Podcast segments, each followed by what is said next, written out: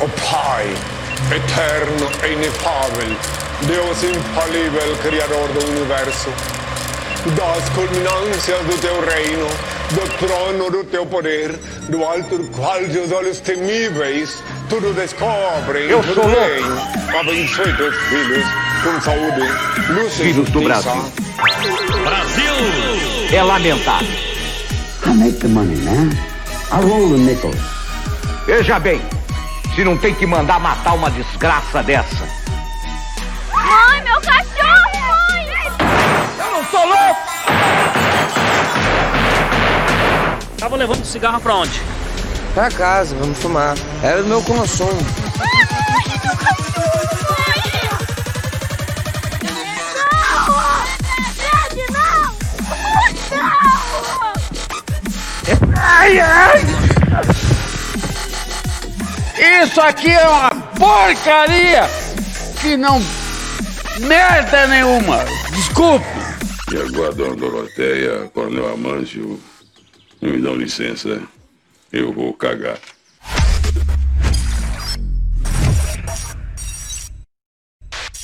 Salve, salve galera, Eutanásia na área, mais uma vez nesse canal sem vergonha, esse canalzinho fanfarrão que não vale nada. Se eu fosse vocês, nem ficava nessa live que não vale a pena, só gente ruim aqui nesse negócio. Meu Deus do céu. E falar em gente ruim, hoje vem a mulher ruim, braba, que bate nos outros. Tô aqui até com medo, que hoje o couro vai comer aqui e o pau vai torar. Galerinha, queria pedir para vocês compartilhar essa live, mandar nos grupos de WhatsApp, nos grupos da família. E também quero pedir para você mandar um retorno aí no chat, se esse áudio tá maravilhoso, nos diga que se tiver ruim a gente não vai melhorar em nada, a gente só quer saber mesmo, tá bom?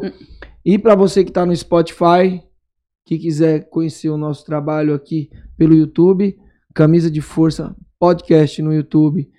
E galera, queria pedir também para vocês se inscrever no nosso canal de cortes. É um canal que a gente criou só para colocar os melhores momentos aqui e bater um papo com vocês e mandar os- só aquele, aquele BOzinho, aquela parte polêmica que você quer ver lá no canal Cortes do Camisa de Força. Belezinha, galera? Não esquece de curtir, compartilhar e deixar o seu like. Deixa o seu like ou dislike, não importa. Deixa alguma coisa, reage essa parada e deixa o seu comentário. Tranquilidade, pessoal? E antes de começar esse bate-papo, queria falar um pouco sobre nossos patrocinadores. E eu queria começar pela Máximo. Você que está acompanhando aí, galera, não conhece a Máximo? Então, www.maximoshop.com.br. Lá tem os melhores equipamentos do Brasil: caneleira, luva. Só não tem, meu, só não tem foguete da NASA, mas o resto lá tem. O que você precisar para você fazer o seu treino especial, um treino top com equipamentos de primeira, www.maximoshop.com.br. Você vai usar o nosso cupom de desconto camisa 10, você vai ganhar 10% de desconto. Meu, 10% de desconto é muita coisa. Se você tá gastando mil reais, imagina você tem 100 reais de desconto. Cara, eu acho que é isso. Olha, olha meus cálculos, eu sou sinistro. Beleza, galera? Então esse é o nosso patrocinador máximo. Usa o nosso cupom de desconto camisa 10 e vai ter 10% de desconto. E esses 10% de desconto vem pra quem? Pra mim. Pra ficar rico. Galerinha, também temos aqui, ó, Baixada Cell. Pra você que tá com o celular Xing Ling, tá assistindo essa live não tá tendo um áudio legal, ou não tá tendo uma imagem legal porque seu celular é badarosca, entre em contato com Baixada Cell, arroba Baixada Cell, do Diogo Bernardes. Entre em contato com ele, ele vende Xiaomi, eu não sei se é Xiaomi ou Xiaomi. O que que é? É Xiaomi ou Xiaomi? Você não, sei, sabe? Não sei. Bom, um dos dois. E também tem iPhone. Cara, eles trabalham, eles fazem entrega para todo o Brasil. Então, se você quiser comprar um Xiaomi, entre em contato com eles. Arroba Baixada Cell. Fala com eles que eles vão ter, ter algo bacana para vocês. Beleza, galerinha? Então vamos bater um papo aqui. Hoje eu estou com quem? Tainara Lisboa. E aí, beleza, garota? De boa? E aí, demorei, mas vim, né? Ah, me enrolou Acho que é caralho. um ano pra. Chegou a isso? Ah, eu acho que ainda. Foi desde o ano passado ou esse ano? Cara. Não, desde o ano passado. Tem, é. Porque hoje a gente tá em março. Mas eu acho que a gente completa um ano em julho. Tá Não sei vendo? se é junho ou julho, mas é mais ou menos isso. É, alguns meses, né? Enrolei, enrolei, mas. Me enganou pra cacete. mas veio hoje e trouxe um presente pra mim. Estou Trouxe, louco tá pra vendo? descobrir. Galera, a câmera dela tá escura. Joga aí, cara. Impressão minha ou tá escura? Tá escura, não tá? Joga pra do meio que eu vou dar uma clareadinha de leves, Caio. E joga no, no estúdio, tá? Só pra ver. Veja. Ah, nem mexi? Vê se clareou. Então tá, joga pra lá e vamos, vamos partir. Vê aí, joga aí. Então, galera, eu tô aqui com a Tainara Lisboa. A Tainara que é da Baixada, né? Né, Tainara? Só. Sempre morou lá, não? Como que foi? Nasci, vivi a maior parte e morei um pouco tempo em alguns outros lugares. Varginha, passei um tempo pelo Rio. Varginha, São lá do ET? Paulo, é. Caralho! Na, na época que a pandemia estourou, eu fiquei lá treinando MMA junto com a Amanda Ribas. Lá em E, Varginha. É, quase me mudei pra lá, mas no segundo tempo resolvi não mudar e voltei pra Santos. Então, assim, estive em outros lugares, mas morar mesmo, longo prazo, em Santos. Só aqui em Santos. E né? hoje eu tô em Santos, por enquanto, né? E tá lá, tá, tá de boa, tá conseguindo viver bem lá? Ah, tô. A gente tá com a equipe de MMA, né? Porque hoje em dia o foco é MMA. Uhum. E tô gostando. Não- eu não sou cigana, né? Desde que eu fiquei 13 anos lá na Thai Center, e aí desde que eu saí de lá, eu falo, meu, vou que seja eterno enquanto dure. Então, todos os lugares que eu tô, estou enquanto tá bom, enquanto tá feliz, enquanto tá dando certo. A hora que eu ver que não tá legal por alguma razão, eu vou. Não tenho medo de me jogar, vou me jogando. Você é E se braba, tiver né? que voltar, eu volto também, e é isso. Pera aí, deixa eu arrumar teu microfone aqui pra ele ficar top. Aí, agora sim, agora você tá assim, Ah, agora eu não tô escondida atrás, né? Ô, ô, Tainara, diga-me uma coisa, cara. A galera te conhece dos rings e tudo, você é uma mina zica, mas não conhece o, o teu passado antes da luta. O que você fazia, além de lutar? Ou você sempre. O, o- a luta sempre fez parte da sua vida? É, antes da luta eu acho que eu usava chupeta e tomava mamadeira. Caralho! Eu entrei de 13 para 14 anos. Então, assim, eu entrei bem nova, né? E desde então nunca quis fazer outra coisa. Eu estudava, né? Não tinha grandes pretensões. Eu nunca fui uma pessoa que se destacava muito. Eu era muito tímida, introspectiva, baixa autoestima. Tipo a patinho feio. Eu era Uhum. essa pessoa da família. Mal falava. E aí eu conheci a luta, eu fui procurar a luta para emagrecer.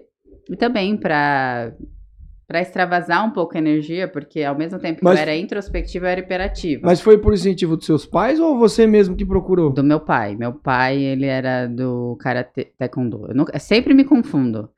E fez triatlo. Meu pai sempre foi do meio do esporte. Então Uhum. ele falou: Meu, vamos procurar uma academia de luta. Já tinha tentado outras coisas. Já fiz futebol pela escola, handball pela escola, aquelas copas escolares. Nado sincronizado. Tentei. Caralho. É, parecia uma jagunça dentro E da a luta água. nada ainda. Nada. Hum. Aí meu pai me apresentou. Fiz capoeira bem novinha, mas muito novinha. Nem me lembro muito, mas eu sei que eu fiz. E aí a gente saiu em busca, nem era de Muay Thai, porque pouco se ouvia falar de Muay Thai naquele tempo. Você era que ano? Eu não lembro, eu tinha de 13 pra 14, acho que eu tô com 31. Faz as Você contas tá aí que tu é bom. 31? Não parece, Cara, né? não, não parece mesmo não, velho. Carinha de 26. Top, maravilhosa. É. Carinha de 26, corpinho de 60, mas a Que idade isso, mesmo é não, 31. Você tá bem, a mulher é alta também, da minha altura aqui. Cheguei, eu falei, caramba, velho. eu nunca tinha reparado assim na sua altura. Hoje, quando você tava vindo, eu falei, nossa, a mulher é alta mesmo. Grande, né? Grande, grande. É, e aí eu acabei achando o Muay Thai por acaso, perto da minha casa, por sinal. Thai Center não. Thai Center. E foi o meu primeiro contato. Então, antes disso, eu não, não tenho muita coisa. E foi eu me encontrei e fui me apaixonando e conhecendo cada vez mais do universo da luta. E, consequentemente, a Tainara, né? Quem eu era. Aham. Então, Mas é, você você conheceu, já era Thai Center, né? Já era. Não, na época era equipe Naja. Equipe Naja. É. Aí uns anos depois mudou só pra Thai Center. Porque na época é, a Thai Center era. A equipe Naja veio do Naja. Aham. E aí era o Naja, o Sandro. Eu acho que o Alex ainda era só aluno. Aí depois saiu o Naja e ficou o Sandro e o Alex Cobra. E aí virou Thai Center. Mas eu era desde a. Caraca, velho, você você é de miliano, hein? Bem, você você entrou bem na época, então, na época que tava começando a ter a mudança do que era o Muay Thai antigamente e o que é Muay Thai hoje. Porque foi quando o Sandro de Castro, essa galera, foi lá pra Tailândia e ele já tinha ido quando você entrou, a galera já tinha, já tinha uma galera que tinha ido pra Não. Tailândia ou não? Foi todo mundo, quando foi, Ainda. foi de uma vez? Quando foi, foi de uma vez. Eles ainda não tinham ido quando eu entrei. Ainda estava bem. Pouco se falava de Muay Thai. come- Quer dizer, muito se falava de Muay Thai, mas não, não o correto, né? Se praticava O Muay Thai era popular, mas não era conhecido, A briga né? de rua era um todo, menos Uhum. o Muay Thai. E aí eu sou dessa época e logo. Não sei, eu- eu sou muito ruim de data, mas deu um tempo eles foram pra Tailândia e aí trouxeram ainda mais a realidade do esporte. Você já che- você chegou a fazer alguma luta antes de tudo isso? Ou, Fiz. ou quando você foi pra Tailândia, você falou assim, meu, vou pra Tailândia pra aprender mais lá e lutar lá? Ou aqui você já tinha saído na mão com as garotas aqui? Não, já tinha. Eu, eu fiz a minha primeira luta interna com 14, que era um Ai, evento novinha, dentro hein? da academia. Foi mais um teste, assim, eu ainda não treinava com a equipe de competição. Foi tipo, vamos testar pra ver se ela é braba mesmo, né? Uhum. Aí foi, é muito engraçado, gente. Por quê? Muito- era muito ruim. Era natação, era só vontade, mas era Aham. braba, mas horrível. Mas é legal de ver, né? Como Sei lá, eu- evolui. eu acho eu da hora. adoro. Não, porra, incrível. Meu, tem um dos esportes que eu mais gosto é natação. Eu adoro natação. Se eu não fosse, se eu não tivesse ido pra luta, eu tinha ido pra natação. Natação é incrível, cara. Eu, eu gosto muito. Principalmente quando eu fui pro Ceará, né, meu? Quando eu fui pro Ceará, que eu comecei a nadar, quase que eu fui entrar nesse negócio de competir pra nadar, mas não deu certo pra mim, que é um esporte meio caro. Adoro natação, é, É. maravilhoso. Mas enfim, da, da Thai Center, você veio pra, pra São Paulo. O que, eu quero muito saber como que você fez pra vir aqui pro Marcão. Que você treinou com o Marcão, né? É, foram longos anos na Thai Center, né? Eu fiz a luta interna, aos 16 eu lutei o estreante da FEPLAN, que a FEPLAN na época estava muito forte. E aí de lá pra cá eu não parei mais. Aos 17 eu fiz a minha primeira luta profissional e aos 18 eu fui pra Tailândia a primeira vez. E aí de lá pra cá foram várias indas e vindas na Tailândia, em média três meses cada vez que eu ia, fui seis vezes. E aí depois, tipo, de muito tempo, acho que faz, vão fazer cinco anos que eu saí da Thai Center. Então fazem cinco anos, é, cinco anos que eu saí da Thai Center. E quando eu saí, eu já tava bem descontente. Eu tava alguns anos sem lutar Descontente com o Muay Thai ou com a Thai Center? com a Thai Center. Tava bem descontente com a Thai Center e já tava na vontade de migrar pro MMA. Na minha cabeça eu não queria mais lutar Muay Thai, eu queria já o MMA. E, e só que lá não acontecia. E aí eu fiquei na geladeira acho que uns dois anos, três anos, sem lutar nada. Mas na geladeira por, por opção? Não, não, porque eu fui deixada lá. Ah, ficou ficou de canto lá? É. Não, não aparecia a luta, não, não tinha treino direito. Só que o fato de eu ter entrado muito nova, eu não tinha essa percepção do que estava acontecendo comigo. Porque como é que um atleta fica dois anos sem lutar e não percebe que tem alguma coisa errada, né? É, é, se- Tipo, será que também não é falta de parâmetros também? É, tipo, outras pessoas. es- Essa parte, como é que eu posso dizer? Porque antigamente não tinha informação. E poucas equipes lá na Baixada, poucas mulheres lutando. Sim. Mas elas estavam sempre nos circuitos. e você não estava participando. Não, não, você não. Não, tipo, começou a captar, pô, mas por que, que eu não tô lutando? Será que eu tô sendo boicotada dos eventos ou tô sendo boicotada pela equipe? Ou, ou- o que é? Você não, procurou saber isso? É, então, na verdade, eu entendi que estava acontecendo um problema, isso era um castigo, tipo, você dizia amém pra tudo, ou você era penalizado, e a minha pena era não lutar. Só que isso não era explícito. Então, alguém que entrou com 13 anos num lugar e ficou, porque a gente vive mais dentro da academia do que qualquer outro lugar, até eu desenvolver a minha maturidade e entender, peraí, tipo, tem uma coisa errada, eu demorei muito né? Eu já não era tão novinha, eu já tinha meus 20 e tantos anos, mas ainda assim eu era muito imatura, porque o universo todo que eu vivia era aquilo. Então, se me dissessem o verde é azul, é, azul. É, você Azul, você você tá é mais pela que é cabeça azul? dos outros. Você tava é sendo. isso. Eu fui, eu fui treinada a não questionar, a não eh, perguntar, a não falar. É tipo, fica quieto e faz. Fica quieto e faz. Então, assim, Aí eu achava estranho, eu ficava pensando. Aí as pessoas me falavam, meu, tem alguma coisa errada. Muita gente já tinha saído, muita gente já tinha tido problema. Mas aí eu ficava lá, não, não é isso. Não, e a gratidão? Não, pô, tá passando por problema. Eu não conseguia enxergar a verdade nua e crua. E aí eu enxerguei, só que um pouco antes, ele, eh, antes eu sair, marcaram uma luta com a Rose, Uhum. que tava estourando. Sim, sim. Tipo, a Rose tava no ápice. Que foi a luta, foi, chegou a ser essa luta que deu da perna e tal, machucada. Essa mesma. Então, nessa época aí, o que, o que a galera conversava nos bastidores era Tainara parou de lutar, não quer mais lutar. É isso aqui que a gente tinha de informação. Ela não quer mais lutar. E, e era isso ou você... É, Eu não queria mais lutar Muay Thai, né? Eu queria Sim. ir pro MMA, até porque eu tinha conquistado tudo que eu queria dentro do Muay Thai. Né? Eu ia fazer mais o que ali? Essa foi a minha sensação. E aí eu precisava buscar novos ares, porque eu não queria me aposentar. E foi quando eu quis ir pro MMA, só que eu não tava fazendo nenhuma coisa nem outra. E aí eu sei lá, porque cargas d'água, ele vai e me marca uma luta com a Rose. Tipo, Do a Rose nada. estourando. Eu acho que era pra me apanhar. Porque assim, se eu tô dois anos sem lutar, se eu não quero mais lutar Muay Thai, você marca com a mina que é a melhor da atualidade.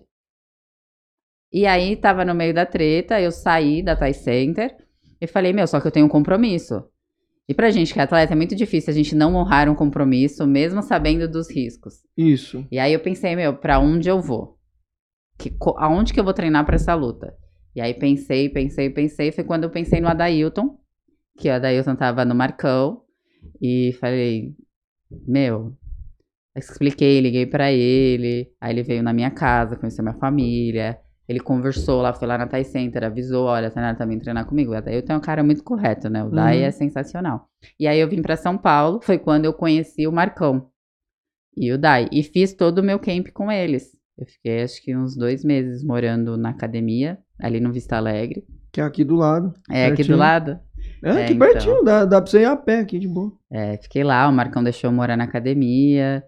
É, não tinha muita estrutura, mas o Dai sempre que podia me ajudava. Tinha um micro-ondas, jogou um colchãozinho no chão, era um quartinho pequeno.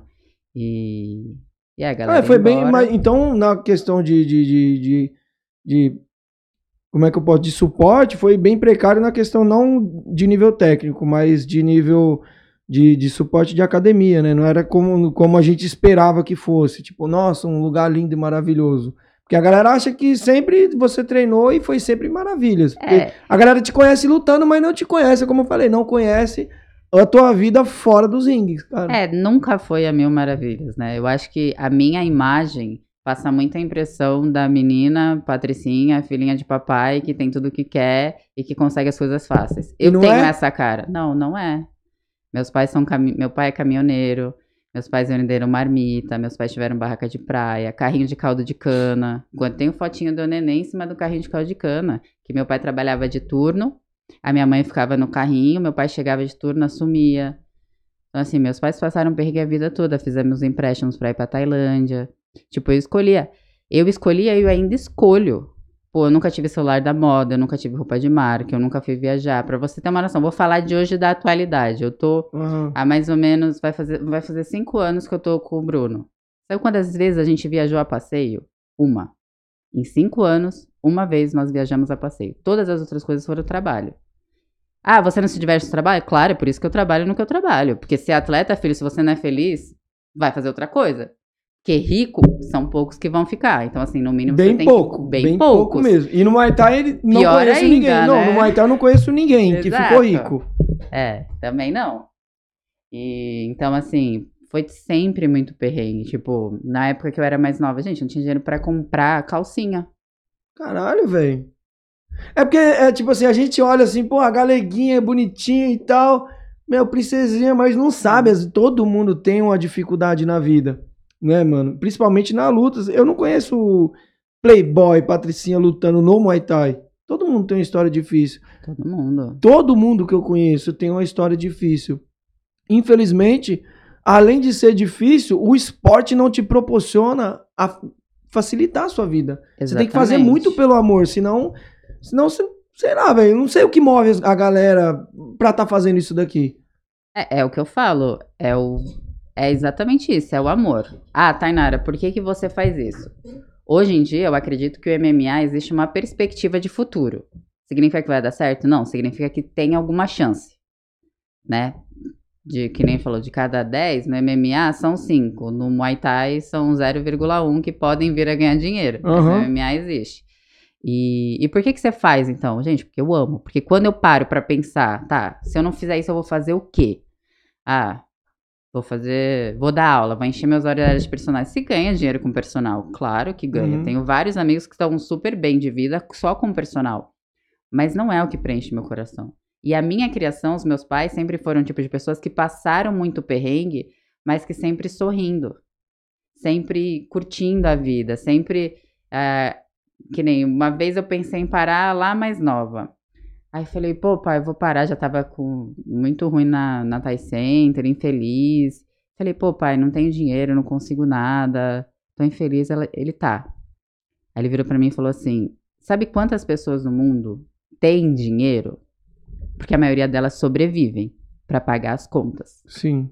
Falei assim, então se você hoje largar o Muay Thai, você vai sobreviver. Você vai arrumar um trabalho que você não gosta, vai pagar suas contas e vai pagar uma, segurar a outra, pagar uma, segurar a outra. Fazendo algo que você não gosta, que não te faz feliz. Se você tem a chance de fazer algo que te faz feliz, ainda que ganhe pouco, continua. Porque pouco você vai ganhar em qualquer lugar. E vai estar fazendo. E aqui você vai estar fazendo o que você gosta, mesmo ganhando a mesma coisa em outro lugar. Exato. E aí, quando ele me falou isso, eu falei, pô, é isso. Isso é muita filosofia de vida dos meus pais. Assim, óbvio que eles erraram algumas coisas, poderiam ter tido mais controle financeiro, que é o que eu tento fazer hoje, ter uma inteligência financeira maior. Mas eles sempre foram muito lá do eh, de viver. Sempre trabalharam muito, sempre passaram muito perrengue, tanto que a minha mãe, se hoje ela poder, é óbvio que foi um trato dela com Deus, mas ela faleceu porque ela foi extremamente negligenciada no SUS. E ela foi negligenciada no SUS porque minha mãe não tinha dinheiro para pagar convênio. Nós não tínhamos dinheiro. Quando eu rompi o meu ligamento pela segunda vez, eu não tinha dinheiro para eu não tinha plano de saúde porque eu não tinha dinheiro para pagar plano de saúde. Eu e o Bruno a gente saiu correndo igual louco para arrumar uma ressonância. Aí um amigo dele operou a gente, só cobrou. Foram anjos, né? Porque na vida a gente tem dinheiro, mas a gente Uhum. tem anjo. Sim. Arrumou. Quem tem amigo tem tudo, né? O, ah, vem vir aqui, vai operar Ribeirão em Ribeirão Preto. Tipo, é longe. Mas por quê? Porque lá eu consegui de grátis só anestesia. Porque uma operação de ligamento de joelho é no mínimo 15 pau. E da onde se tira 15 mil reais? Bom, 15 mil. Não tinha nem dinheiro pra pagar a ressonância, que era mil, quem dirá 15. Então, assim, é, eu faço o que eu faço porque eu amo muito, eu acredito no meu futuro no MMA, óbvio, porque eu tenho que ser realista, eu já não tenho mais 20 anos, eu tenho 31 e eu também quero ter a minha independência financeira, então eu me dei um prazo, é por amor, mas eu falo pra galera nova, gente, você não tá feliz fazendo o que você faz. Se você vai treinar de, de cu virado, de cara feia, se, se tudo é um peso, larga. Larga, porque, cara, se não é pra ser feliz, não que sejamos felizes todos os dias, porque ninguém é, né? Eu também não sou. Tem dia que eu tô puta, tem dia que eu tô de TPM, tem dia que eu tô. Mas a maioria dos meus dias, eu sou feliz. Eu tô ali fazendo o que eu gosto. Porque se a galera tá nova fazendo isso, pra quê? É, então, Não vai ficar rico. Não vai ficar rico. fama? Ah, vai arrumar fama. Tem gente que nem luta Fama é famosa. Então, filho, eu sou- Não, tem, é, Vai ficar fama, famo- vira blogueiro que é mais fácil. é o que eu faço. Vai ficar famoso com a barriga vazia. Ontem eu tava no. Não, e nem fica famoso assim nessa proporção. Tipo, existem pessoas que fazem outras coisas, bagulho, blogueira, maquiagem e roupa e babá. Eu falo, meu, por que, que eu não fui fazer isso? Ah, não, vai tomar murro na cara. É, Então, É. e dói, né? Murro na cara dói, né? Pô, eu tava, eu tava ontem lá no Challenger. Eu não sei falar bonito. É Challenger. Challenge. Inclusive. Ele me pediu pra gravar. Aí eu, quando chegou no challenge, eu falei, meu Deus, será que eu tô falando direito? Challenge no Muay Thai? Aí eu falei, Então, eu tava lá no Challenge e tal. Alguém gritou, é o famosinho. Mano, eu prefiro ter dinheiro do que ser famoso, velho. Porque eu, se eu ficar famoso mais duro, cara, que vai adiantar? Eu não vou conseguir ter uma roupa da hora, não vou conseguir fazer uma parada que eu quero, não vou conseguir sair com a gata pra ir tomar um drink legal. Porque eu estar sempre duro, mano. E, porque eu sou famoso. Não, e é pior ainda, porque assim, você é famoso, né? Somos famosos. As pessoas elas sentem invejas e emanam negativo, é, energias ruins pra vocês por algo que ela acha que você é e não pelo que você é. Porque se a pessoa viesse ver sua vida, você fala, caralho, é isso? Então, assim, você é famosinho, tem um monte de gente que te inveja, um monte de gente que tá puto. Quem é esse cara pra tá aí? Por que, tô- que teve coragem? Porque tu teve coragem de fazer, mas tem gente que tá feliz, tem gente que finge que tá feliz. Né? Aham. Por quê? Por causa da tua fama, tu fala, caralho, eu tô duro, eu ralo pra caramba, ninguém sabe os perrengues que eu passo, ninguém sabe como é difícil arrumar isso, mas eu tô famoso. Então, assim, tipo, Famoso de barriga famo- vazia. Tipo Mané Garrincha. Era famoso, mas, porra, tinha um tostão no bolso. É, é, é, o... é igual aqui, a galera olha aqui pro meu podcast. Você viu, chegou aqui. Você viu, caralho, mano. É, é, é... Você viu que a parada não é isso tudo. É, tipo, é bonito aqui, mas a realidade Sim. é outra. Na hora de fazer, de montar, você viu claro, como que é é a dificuldade? trabalhoso. Muita gente acha que é ligar a câmera, pô, É. não passa de mágica, fica tudo bonito. Mas a realidade, os bastidores, cara. E principalmente quando você tá num lugar que a convivência não tá legal. Igual você tava falando do. do- do- chegou um momento lá na Thai Center que tava ruim. Mano, se já não é bom viver do esporte e você tá num lugar que, independente de qualquer lugar, não precisa ser a Thai Center, qualquer outro lugar, que você não tá bem com, a- com as outras pessoas, meu, aí vira um inferno, cara. Você não tem cabeça pra treinar, você não tem cabeça pra, sei lá, pra socializar com alguém, porque tá tudo fo a- a- os problemas externos, né? Ela vem na nossa vida e tira o nosso foco. Sim. E você na Thai Center, vamos continuar falando da Thai Center. O que que, o que, que aconteceu pra você sair da Thai Center? Você falou, mano, agora basta. O que, que foi o, o ápice que você falou assim, meu, agora eu tenho que sair fora, não tem jeito. Cara, foram tantas coisas, mas eu acho que em algum momento alguém pegou o pano e passou na janela. E aí, quando passou na janela, eu enxerguei outro lado e eu falei, meu Deus, por que que eu fiquei aqui tanto tempo? Tipo, como é que eu tava enxergando isso? Né? Então, assim, quando a minha ficha caiu, caiu num todo, de como aquele ambiente era tóxico, de como era ruim, de como eu era controlada, de como a minha opinião não era minha. Tipo, era controlada de tudo, com quem eu falava, com quem eu deixava de falar, a roupa que eu vestia, é, os treinamentos, os treinos em si, técnicos, eram bons? Eram. Vai te trazer todo mundo aqui que passou por lá, todos vão falar a mesma coisa. Mas o ambiente era muito pesado. Tipo, você vai rir quando eu Exército. achar que você tem que rir. Vai chorar quando eu achar que você tem que chorar. Tipo, era um, uma- um controle mental, uma manipulação bizarra, assim. Então, tudo ficava muito pesado. Era bem difícil. Aí, quando eu enxerguei, eu comecei a bater de frente. Comecei a não conseguir mais dizer amém. E aí, quando eu comecei a bater de frente, começou a ter muita briga.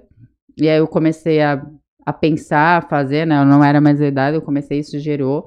E, e aí, as discussões eram feias, era boca a boca. Eu também perdi total respeito comecei, a gente discutia no meio da academia, discutia. Eu fui lutar MMA em 2016, foi quando eu estreiei. Que eu perdi. Cara, era treta atrás de treta. Caralho! Era bizarro. E ainda demorei mais dois anos lá sem lutar, pra depois eu enxergar que, meu, não dava. Mas assim, foi tudo. Mas quando eu fui sair, cheguei e falei, ó, tô saindo, pra mim já deu. Não, Mas a saída saí foi de boa ou não? porta da frente. Ou ficou, não, você não vai, Ah, não vai. ficou falando, falou que eu não ia ser ninguém, que eu não queria ser nada. Primeiro foi de boa, não, fica, não, não. Depois que viu que não ia rolar, falou, você nunca vai ser nada, você nunca vai ser ninguém. Eu falei, eu nunca vou ser? Então fica vendo. Caralho, fora. mano. A minha parte eu fiz, eu falei. Isso aí, desde então. é, eu, eu posso dizer que eu posso não ter conquistado ainda grandes coisas, mas a minha carreira não parou, mas eu ainda não conquistei grandes coisas. O que, que você queria ter conquistado? Que eu No- vou conquistar o meu contrato do UFC. Ah, é?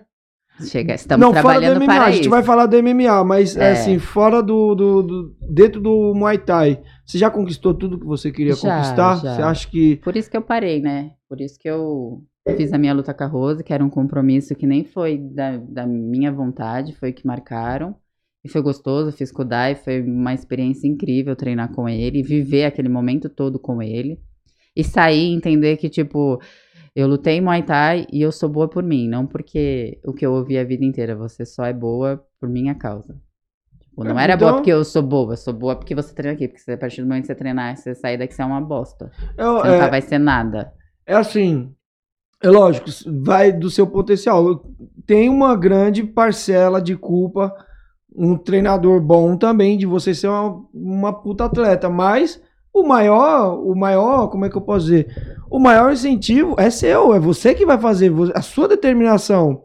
É lógico, se você não conseguir ali, você consegue em outro lugar, mas o, todo treinador, se ele for um bom treinador, ele tem uma parcela de culpa sim, mas é como eu falo, não adianta você ter um Se o puta treinador, não quiser. não quiser não adianta, cara. E é que nem eu falo hoje, né, nos meus novos projetos. Ah, você quer os melhores treinadores? Eu quero os- que tenham mais vontade e que acreditem no meu sonho. Aham. Porque assim, eu sei o quanto eu quero, então eu vou me doar. Se você estiver acreditando em mim, eu sei que você pode não, ainda não ser o melhor, mas você vai buscar, você vai querer aprender, você vai olhar pra mim, você vai dar sempre o seu melhor. Então assim, é óbvio que o treinador é importante. Ninguém chega a lugar nenhum sozinha. Você precisa de uma equipe, você precisa de um time. Mas assim, o atleta também é. Porque senão todo bom treinador ia ter mais de um cara muito foda na equipe. E não é assim. Existem vários atletas bons. Por exemplo, teve vários atletas bons, vários. Mas quantos conquistaram o título mundial? Boa, você tá falando de título mundial aí. Agora chegou o ponto, vamos, vamos, vamos esclarecer uma coisa aqui. Vamos. Segundo a tua verdade, que eu ouvi dizer que você não tá falando a verdade. Me diz uma coisa.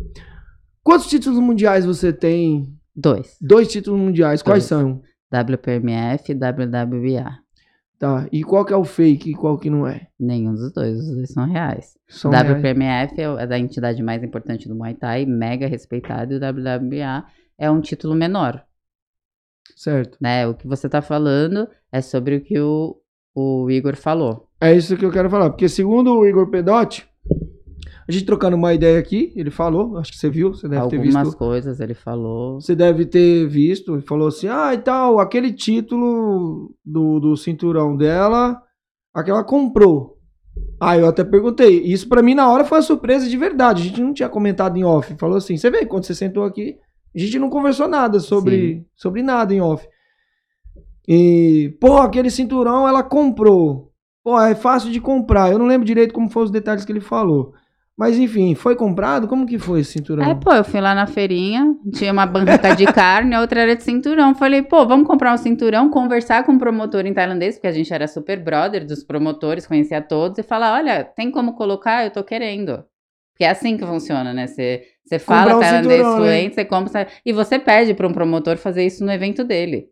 Né? E ele vai olhar pra sua cara e vai falar, ah, claro, coloca aqui. Por que não? Você é loirinha, bonitinha, vem lutar. Vou perder toda a minha credibilidade o seu cinturão comprado no meu evento. Não, né, gente? Primeiro que eu nunca vi cinturão em feira.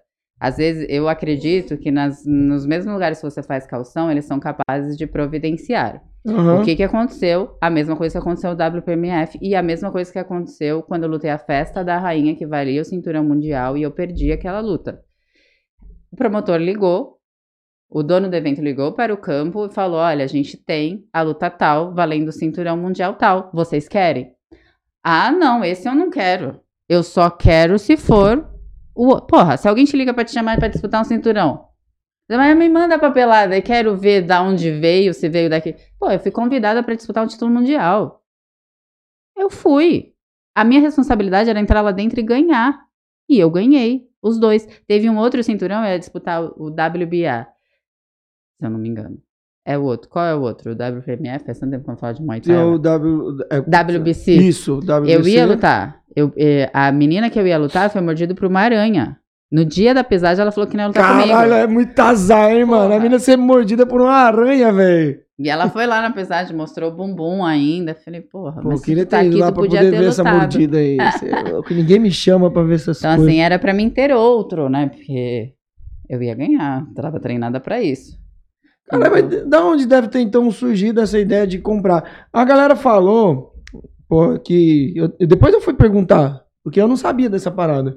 Eu cheguei em treinadores foda, fui falar assim, mano. Perguntei, falei, mano, será que a Tainara comprou aquele cinturão? Aí uns falaram assim, mano, não é que comprou, tem cinturão que você disputa na Tailândia, você quer, você ganha. Mas se você não falou desse cinturão específico, você vai lá, disputa o cinturão, você ganha o cinturão. Mas se você quiser trazer, você tem que pagar por ele. Mas você tem que conquistar ele. Não é só chegar lá, me dá e eu levo. Claro. É, igual você isso. compra, vai na, na padaria e compra o pão. Gente, Você e- e me conquista. fala- Me desculpa, mas uma pessoa ter a coragem de ir num lugar, comprar um cinturão fake e se dar. Ah, é ridículo. É vergonha pra ela mesma. Sério, eu né? prefiro não ter nenhum título mundial do que fazer uma coisa dessa. Eu não achei minha carreira no lixo. Eu não preciso provar nada pra ninguém. Eu lutava por mim. Eu lutava pelo que eu amava. Ainda luto por mim. É que nem eu falo assim: ah, Tainara é boa, Tainara é ruim. Cara, a sua opinião é sua. Ninguém precisa gostar de mim como atleta. Precisa me respeitar. Gostar Uhum. de mim, da minha característica. Pô, a gente pode falar de N atletas. Vai ter atleta que você vai achar foda e que eu não vou gostar, porque é uma questão de estilo. Você gosta do estilo tal, eu gosto do estilo assim. Você gosta de uma luta assim, eu gosto de uma luta assado. Então, assim, quanto a gostar de mim, ah, do jeito que eu lutava, ah, ninguém é obrigado a gostar de ninguém. Agora, comprar, é sério, que é me sujeitar a isso. Aí num lugar, comprar um cinturão e falar, ah, eu ganhei. Pô, tem vergonha na minha cara, né? É, fica, fica- é ruim pra você mesmo, não é nem pro, pro que os outros vão pensar. Como você falou, você não tem que provar nada pra ninguém. Fica, pô, que situação do caralho, né? Ridícula, né? E aí é como você falou, o que acontece? Quando você ganha um cinturão na Tailândia, se você quiser levar ele embora, você tem que comprar, porque na Tailândia tudo é negócio. Você pode escolher só ter foto, ou você pode escolher levá-lo pra casa e você paga o X, o que o cara acha, até porque eles têm várias, né?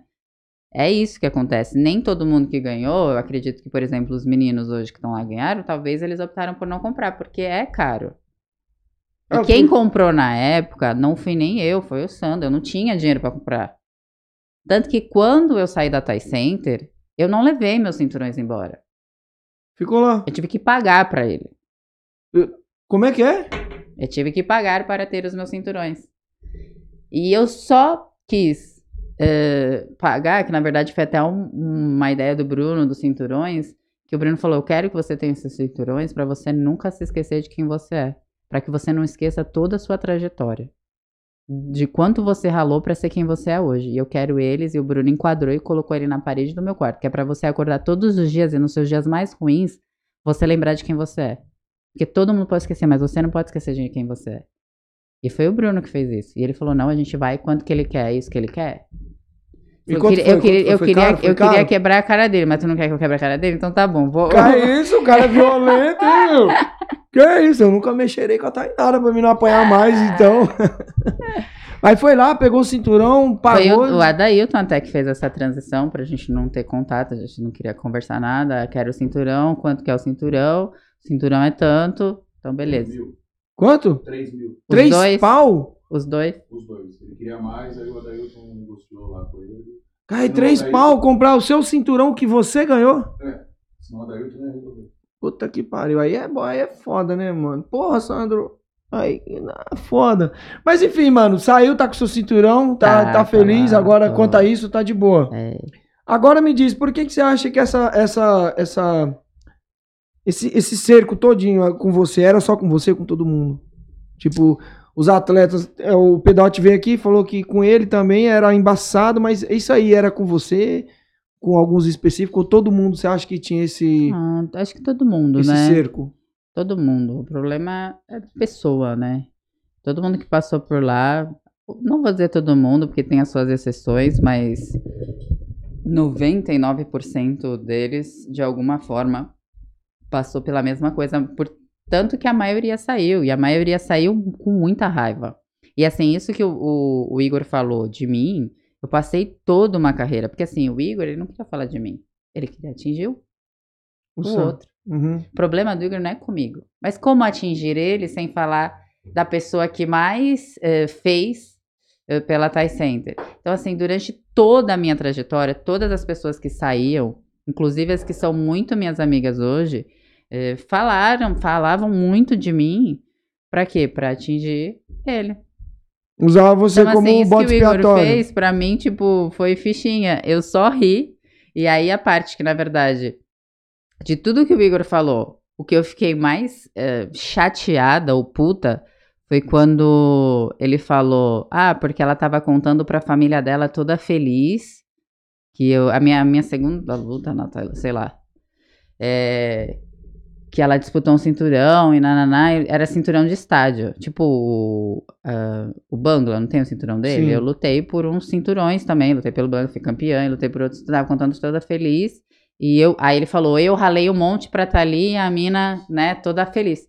contando uma mentira. Não, não era uma mentira. Tipo, eu tinha 18 anos. Eu fui. Eu estava na Tailândia. Eu ralei muito. Os meus pais fizeram um empréstimo.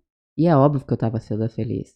E ainda hoje, se você me botar, pedir pra mim lutar, se vai valer uma tampinha, se vai valer um cinturão, se vai ser debaixo da ponte ou num mega ginásio, eu vou estar feliz e eu vou querer ganhar aquilo. Porque se eu aceitei, eu quero.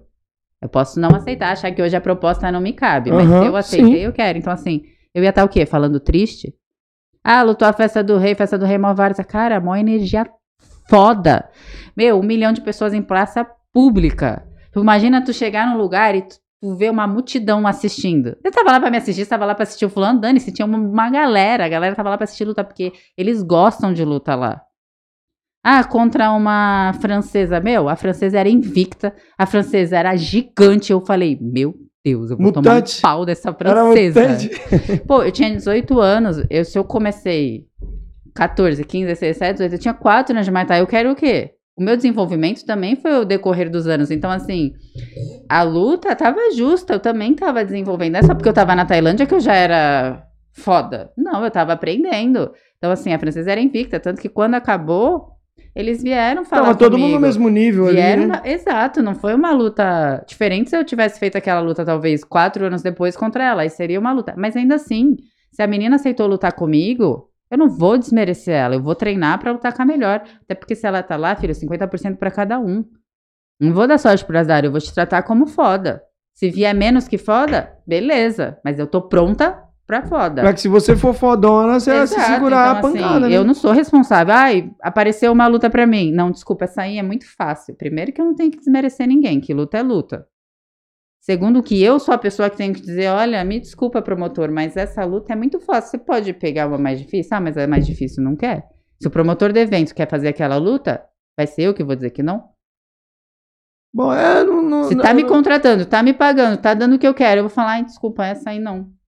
E a mina acha que pode, que acredita que vai me bater, pior ainda, né? Porque Sim. quando te querem teu pescoço, todo mundo vem cá. Vem vontade. babando, vem, Então, com, assim, vem, vem com, com vontade mesmo. É tipo, ah, fulano é fácil. Cara, não tem ninguém fácil. A gente já viu tanta gente bom perder, porque dia de luta, eu já perdi gente que não é melhor que eu. Que eu sei que eu nunca perderia pra aquela pessoa, mas naquele dia eu perdi. Eu falei, puta merda. Acontece. É verdade.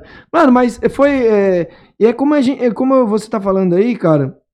É, pra chegar lá é várzea, mas mesmo que fosse, quantos chegaram até essa várzea aí? Quantos, quantos conseguiu chegar nessa várzea, né? Eu não conheço muitos. Pois é. São pouquíssimos. E outra, tem uma coisa que a gente fala muito, né? É, eu e Bruno. Meu, comemore todas as suas vitórias. Só você sabe o quanto você ralou pra estar ali. Não importa se é a vitória na Vares ou no melhor evento do mundo. Todas são importantes. Até porque você só chega no melhor evento do mundo se você passar pela Vares. Então, cada vitória é importante na sua trajetória. E, e hoje, a gente sabe, por exemplo, a gente sabe o que é Vares e o que não é na Tailândia. Mas aquele tempo, quando eu tinha 18 anos, pouco se sabia então, e outra, quando eu fui lutar, eu tinha lutado brasileiro. Uhum. E aí eu fui convidada pela. E o sul-americano, eu fui convidada pela Confederação de Muay Thai. E você tá balançando a cabeça. Sim, vai. É, os donos do Muay Thai. Fala aí. A lutar por eles. Não, Aham. vamos lá, vamos lutar com a gente, que tu se classificou, que tu é foda e bababá. Legal, vamos. Aí daqui a pouco chega a contar, mas é tanto pra ir lutar. Meu, era um tanto que, que saía mais caro do que eu ir sozinha pra Tailândia. Aham. Aí falou, não, tá louco, que absurdo. Tipo, eu vou lutar, representar o Brasil, vou representar a sua confederação e eu tenho que pagar tudo isso. Aí eu fui sozinha. E quando eu fui sozinha, no dia da festa do rei, da várzea, o cara, da, o responsável lá, o mestre dos magos, virou pra mim e falou assim: É, você- é o último evento que você luta, pode ter certeza, porque ele mandava na Tailândia, né? É, e ainda falou que eu não fui lutar por eles porque eu caí no doping. Por nada. Porque eu ma- é de maconha. Você fumou Falei, um beck. porra, não foi nem por, sei lá, por, por anabolizante, foi por maconha que eu caí. Baseadinho, cara. É tio, ficar se- você ia Se for inventar alguma coisa, inventa algo plausível, né? Tipo, porra, então assim, no dia o cara veio pagar um sapo pra mim. Então assim, o que pra alguns O que pra ele poderia ser muito pouco, pra mim era mais importante. Tipo, tem toda uma história por trás daquilo. Eu era uma das poucas, acho que a primeira mulher brasileira a ir pra Tailândia. Então, é, é- é exatamente esse é o ponto. Esse é o ponto. Você tá falando aqui e eu tô aqui pensando. Quantas Tainara Lisboa existia na sua época, cara? Quantas pessoas? Quantas Tainara? Exatamente. Não existia, cara. Tinha você e só. Não tinha outra, tá ligado? Pra fazer frente e dizer assim: não, não tem a Tainara Lisboa, mas tem a, a Lisboa Tainara. Não tinha, cara. Então, era uma coisa difícil. Tava muito fora da nossa realidade como a gente conversando, toda vez eu sempre falo o Leandro Longo e tal, ele falando assim, pô, mano, quando ele um dia quis entender o Muay Thai como ele era, ele falando, cara, o Muay Thai era algo muito fora da nossa realidade. Era muito fora da nossa realidade. Hoje é muito fácil. Fácil no sentido de comparado com antigamente. Hoje tá bem mais fácil. Sim. Cara, mas você atingir um título mundial fora do, Bra um, um- fora do Brasil, né? só tinha fora do Brasil, na Tailândia. Você conseguir um título mundial e ir lá pra Tailândia lá disputar era muito inatingível, tá ligado?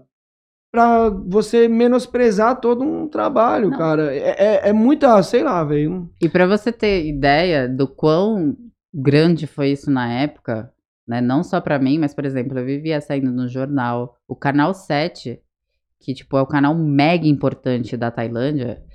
Eles foram no, que- no camp que eu treinava fazer uma matéria comigo. Tem essa matéria no YouTube. Do cara foi lá me entrevistar. Tipo, Um canal super importante da Tailândia. Tu tem noção do, do meio da Tailândia? Alguém lembrar de tu? Falar, eu vou lá te entrevistar. Depois eles um vieram pro Brasil. também, né? Eles vieram pro Brasil, eles passaram lá na academia pra falar comigo. Então, né, tipo, eu entendo que as pessoas elas têm muito problema com ele. E aí elas me usam e tudo bem, eu já superei isso, né? Tipo, as pessoas me usam pra poder atingir, eles querem desmerecer o que eu fiz pra atacar. E, e para mim não funciona, porque assim, ah, você ficou brava? Eu falei, cara, pra mim é tão simples falar do que eu sou. Pô, eu sei o que eu sou, eu sei o que eu fiz, eu sei o quanto, né? Não sei, eu falo um monte, de, eu tenho a boca suja, né? O quanto eu ralei o cu no asfalto. tipo, pra alguém dizer, ah, que fez isso. Filho, sério? Fiz? Então tá bom. Você acredita? O que, que você fez? Me conta, né? E você, o que, que você fez? Ao invés de falar de mim, fala o que você fez. É, eu falo aqui, os pessoal às vezes criticam quando eu falo uma bosta aqui no canal. É, mas você não podia fazer isso, você... Fala assim, tá, eu não, eu não podia fazer isso, é uma merda o que eu faço. E tu tá fazendo o quê? Pelo menos tô fazendo merda, né? Tô Não. tentando acertar. Me diz o que você tá fazendo. Às vezes eu posto um bagulho em algum grupo, aí o cara vem criticar. Não, porque você postou isso aqui no grupo, que não devia fazer isso. Aí eu falo, pô, e tu? Tu tá fazendo o quê, irmão? O que, que você tá fazendo aí? Conta pra nós. Eu quero saber, eu tô louco pra saber disso. O cara não faz nada. Aí vai criticar quem tá fazendo. Então, irmãos, faz você, você faz. Aí quando você fizer, é legal. Aí você aponta o dedo e diz, mano, eu fiz melhor. Foda-se, pode falar, eu fiz melhor. Não, e quando você fizer, pouco vai ter a necessidade de falar dos outros. Exatamente. Porque quem fala dos outros não tem que falar de si. Então, assim, eu sempre falo, cara, as pessoas que eu, por alguma razão, me desentendi na vida ao ponto de eu pegar um bode, elas não estão em nenhum lugar, não estão na minha rede social, não estão os meus olhos, não estão os meus alcances, porque eu não quero saber delas. Então, assim, porque quando a gente para a nossa vida pra ficar atingindo o outro, a gente tá deixando de desconstruir o nosso pra atacar alguém. Cara, se eu tô preocupada em te fazer mal, eu não tô preocupada em me fazer bem. Se eu venho aqui pra falar de tu, eu não tô falando de mim. Podemos, dentro do desenrolar da minha história, a gente vai falar por várias pessoas. Mas é a minha história, não é a história do outro. Se eu sentar aqui pra ficar falando mal da fulana, da ciclana ou do Beltrano... Da história da outra Porra, pessoa. É porque eu não tenho uma história pra contar e eu tenho uma história pra contar. Então, assim, todo mundo que tem uma história pra contar não precisa ficar falando da história do outro. E quando as pessoas te veem, já que você tá falando da sua história, que as pessoas hoje, até a galera mais nova, porque o Muay Thai, ele é muito ingrato nesse sentido. Pessoas que estavam aí ontem fazendo, sei lá, desbravando o caminho, hoje a galera não... Quem é essa pessoa? Mas quando pessoas novas, não as pessoas da antiga, tipo as meninas novas, que se espelham muito em você, devem olhar pra você e dizer assim, nossa, ela é foda. pessoa que tá no auge agora. Quando olha, isso é gratificante, como você se sente de ser reconhecida por a galera nova? Ah, eu fico muito feliz, né? Tipo, é muito legal, não só nova no geral. Eu recebo muitas mensagens falando, meu, você é minha motivação, ou de pessoas que passam por, por depressão, ansiedade, Uhum. que eu sou um ponto de referência, de, de motivar. E, e eu acho que é isso, de nada vale. Eu, tem uma frase que eu gosto muito, de nada vale ser luz se você não, encami- se não iluminar o caminho dos demais. Então, assim, se dentro da minha trajetória eu conseguir ajudar uma pessoa, porra, eu fiz alguma coisa nesse mundo. Se eu Sim. conseguir ajudar duas, eu fiz. Então, pra mim, é bem legal. Eu, eu fico realizada. E tudo bem, a geração tá aí, passa. Quando a galera for pesquisar e saber quem abriu as portas, eu vou ser falada, porque eu e mais uma turma abriu as portas pro, pro Muay Thai que tá hoje. E é ruim abrir porta? É ruim, porque você abre, mas você não usufrui, né? É, alguém Tipo, eu precisa queria fazer ser isso, a né? galera que. Eu queria ser a pessoa que não abriu a porta. Eu queria ser a pessoa que tá chegando agora e, e tá podendo desbra... viver isso, Você né? colheu os frutos É, hoje, mas né? eu não fui, eu fui a pessoa que abriu a porta e, e tá tudo bem, eu entendo o meu lugar. E fico mal feliz quando me reconhecem, quando sabem o que eu sou. E até quando a pessoa vira pra mim e fala assim: Meu, minha mãe é muito sua fã. Aí eu, minha mãe, caralho. meu, tem cada uma que eu escuto. Deixa eu tirar uma foto aqui que minha mãe te, minha mãe te acha foda. Sim, não, já aconteceu, real. Aí eu olho pra pessoa, uma marmanja, eu. Sua mãe, né? Obrigada. Caralho, hein, um beijo. Tia Tainara mandou um beijo pra mim há 20 e tantos anos. Olha, legal.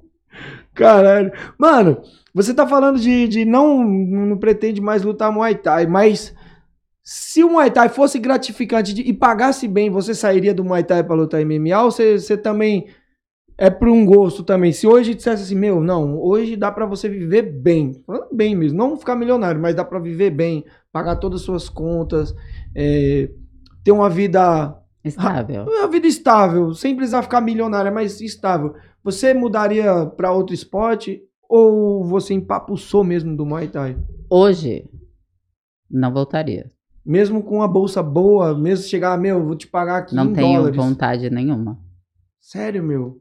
Eu vejo as meninas, né? Tipo, Raquel, que é uma querida, e tipo, saindo na porrada. As meninas do meu peso.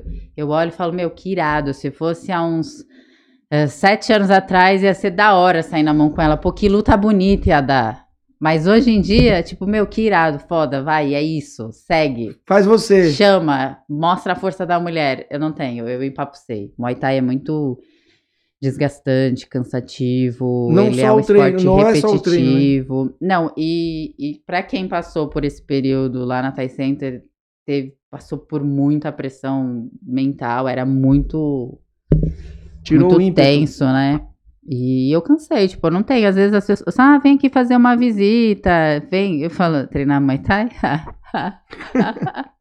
não, É correr, bater saco, fazer trabalho de saco, clinchar. Não, não, não tenho. Peguei, peguei bode. Pegou bode Peguei, mesmo? Peguei. Aí tá no, no MMA, tá de boa. Tá, tá gostando? Comecei sem gostar, né? Foi meio que por Por necessidade. causa do chão? Ou não? Eh, não, a- até a luta em pé me deixava muita raiva. Meu, se movimenta, bate e sai, bate e sai. Não, Muay Thai é pra frente, é porrada, é parado, é troca. Não, MMA é jogo, né? Tem todo um outro jogo diferente do Muay Thai. Então, no começo, pra mim, quando eu resolvi mudar, foi por só necessidade. Tipo, eu preciso continuar de algum jeito do que me aposentar ou fazer mais do mesmo, do Muay Thai, mais do mesmo. Ah, vai pra lá, lá, lá, lá. Aí eu mudei, mas eu odiava. Eu chorava. Tinha raiva, eu não entendia por que, que eu tava fazendo aquilo. Hoje em dia eu gosto. Demorei. É, demorei também pra me, me afirmar como atleta de MMA. Pra mim foi bem difícil. Mas hoje em dia eu sei que eu sou uma atleta de MMA, eu sei que eu sou meu potencial e eu gosto muito. Tipo, é- Eu quero- É doído igual, mas eu gosto.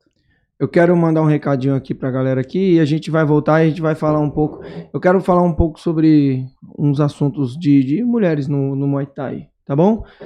É, galerinha, pra você que tá acompanhando, não esquece de curtir, comentar, compartilhar. Ajuda a gente a crescer, certo? Se você não for inscrito no nosso canal, se inscreve. Se você estiver no Spotify e não for inscrito no nosso canal no YouTube, corre lá. Se inscreve, canal Camisa de Força Podcast. Dá essa força pra nós. É, Vai no nosso canal também de cortes, cortes do Camisa de Força, se inscreve lá, deixa os seus comentários, tá bom? Faz a nossa parada funcionar aí, porque senão fica ruim pra gente manter o nosso trabalho, tá? E galerinha, que foi? Filma o gordo, joga no gordo pegando a coca, olha lá, lá. Olha o gordo pegando a coca. Então, galera, pra você que, que tá aí no Spotify e não sabe o que tá acontecendo, acabou de passar um gordo aqui pra pegar a nossa Coca-Cola daqui, fugiu e eu pedi pro Caio filmar ele. Mas então, galerinha, se você não for inscrito no nosso canal, se inscreve, dá essa força pra nós também. Se inscreve no nosso canal de cortes pra poder crescer. É lá que a gente vai ganhar dinheiro, tá? Aqui a gente ganha pouco dinheiro. E se você, falando em dinheiro, se você quiser nos ajudar, você pode mandar um Pix de qualquer valor. Caio, é desse lado o Pix? Aí, ó. Tá vendo? Manda um Pix de qualquer valor para esse número que está aparecendo aqui. Qualquer valor você já está nos ajudando, tá bom? Dá essa força para nós. Ou você também pode mandar um super chat que está aparecendo aqui, ó, o cifrãozinho aí, manda qualquer valor e manda sua pergunta que no final a gente lê a sua pergunta aqui, tá OK? E mais um patrocinador, cara, Sabe esse logotipo que a gente usa aqui no- na introdução, aquele bonequinho capiroto? Quem fez pra mim foi o Javier. Cara, esse cara é sensacional. Ele faz um trampo da hora. Ele faz charge, acho que é charge o nome que fala, que eu nunca entendo essa parada, acho que é charge. Ele posta lá no Instagram dele, tá lá, arroba Javier Muay Thai. É o último link na descrição. Clica lá nele, segue lá.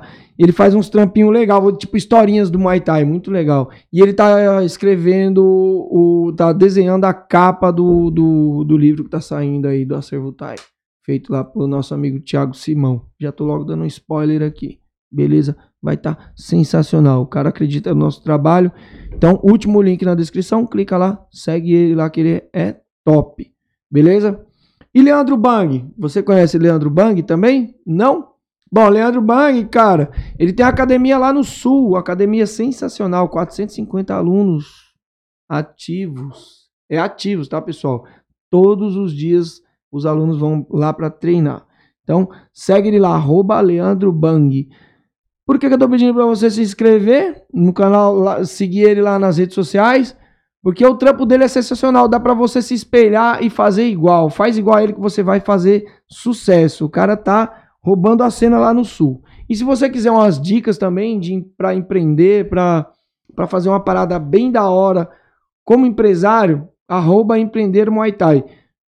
É, é dele também, tá? Ele é tipo um empresarinho famoso. Ele fala bonito. Segue lá ele que ele vai te dar umas dicas. Ele dá uma consultoria online e de graça para você. Beleza? Segue ele lá. Arroba empreender Muay Thai.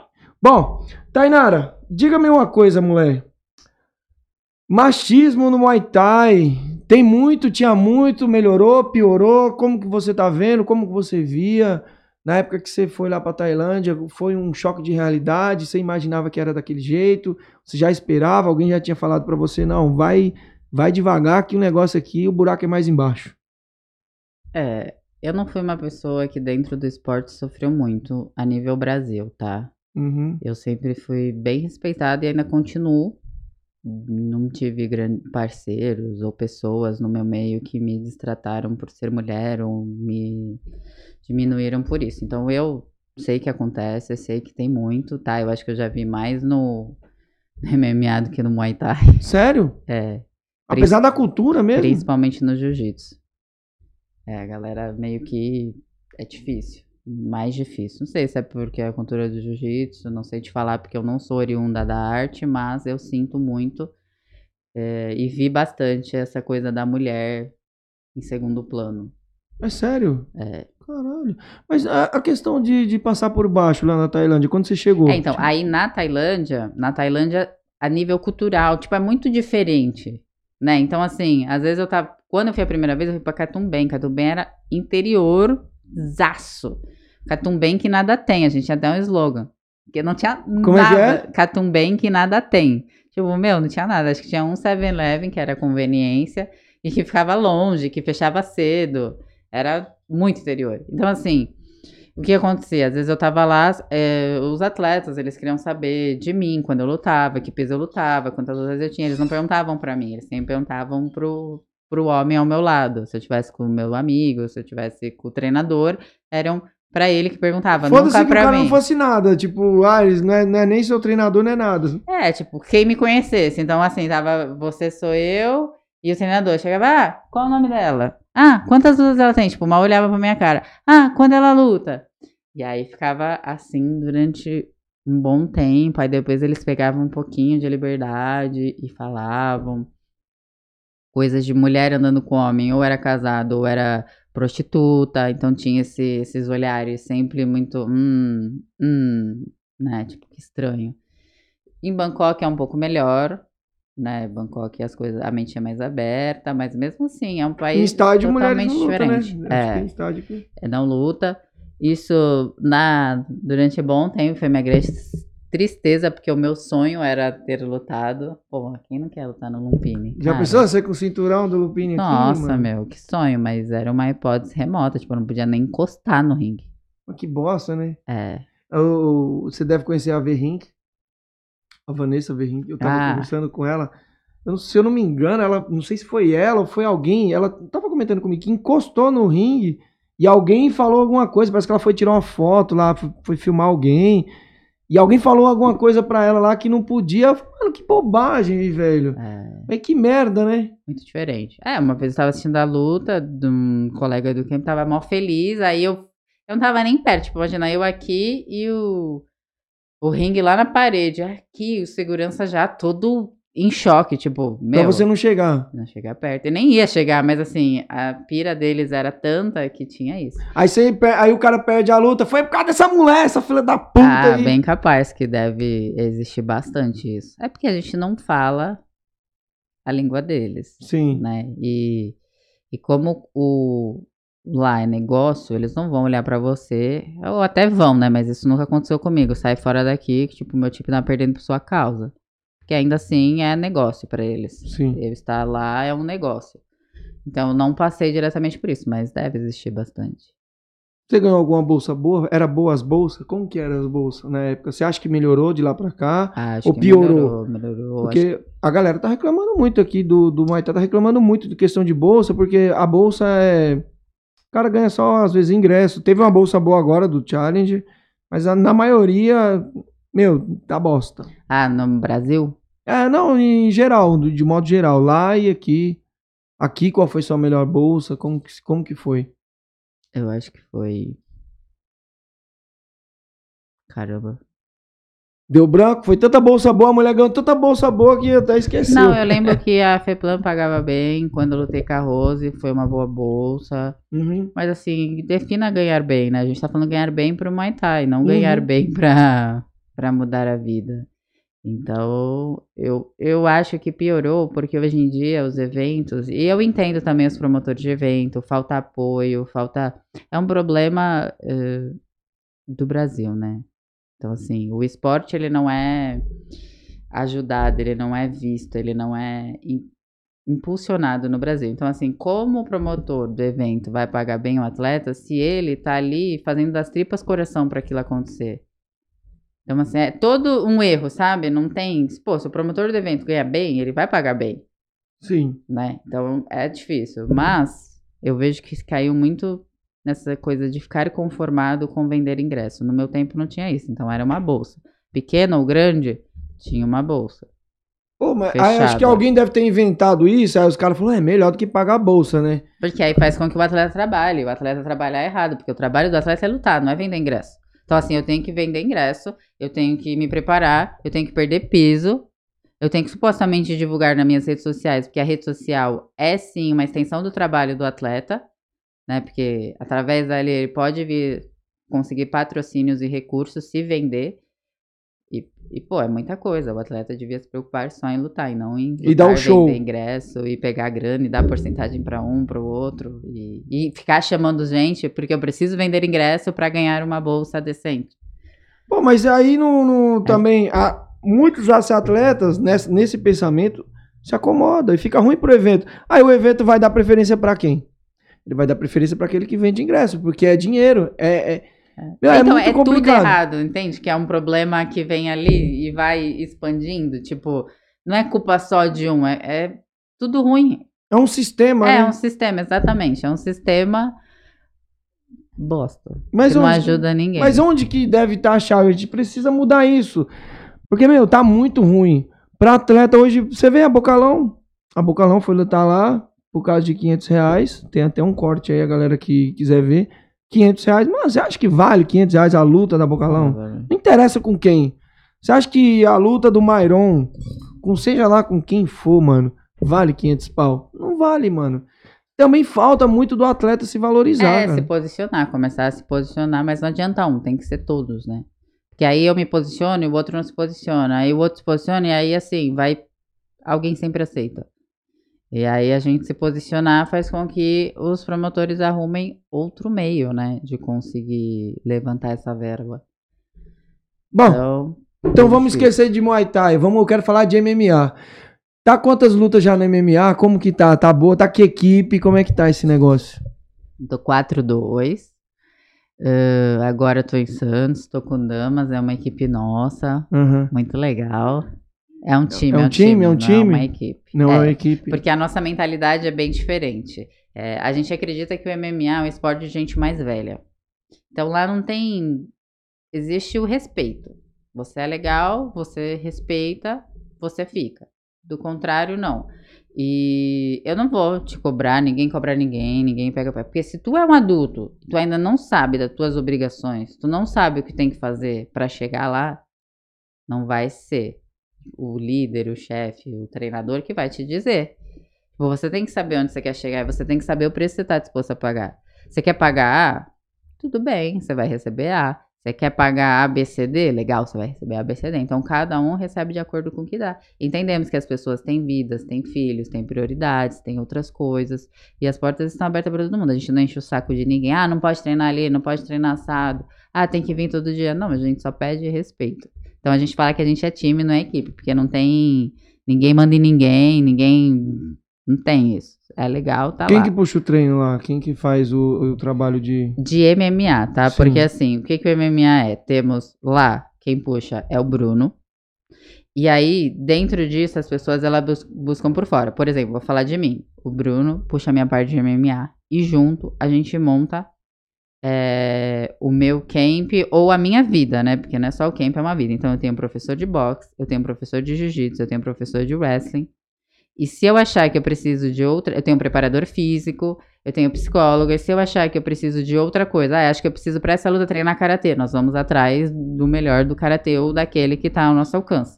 Porque o MMA é um esporte muito Misto, versátil. muito misto mesmo. É, muito misto. Então, assim, não adianta você ter um cara. Um cara, ele precisa te- juntar tudo e ter a visão pra falar, olha, teu jiu-jitsu tá ruim. Tá uma merda. Esse teu box é bom, mas, meu, se tu treinasse o box, tua mão ia ficar poderosa pra te dar essa visão.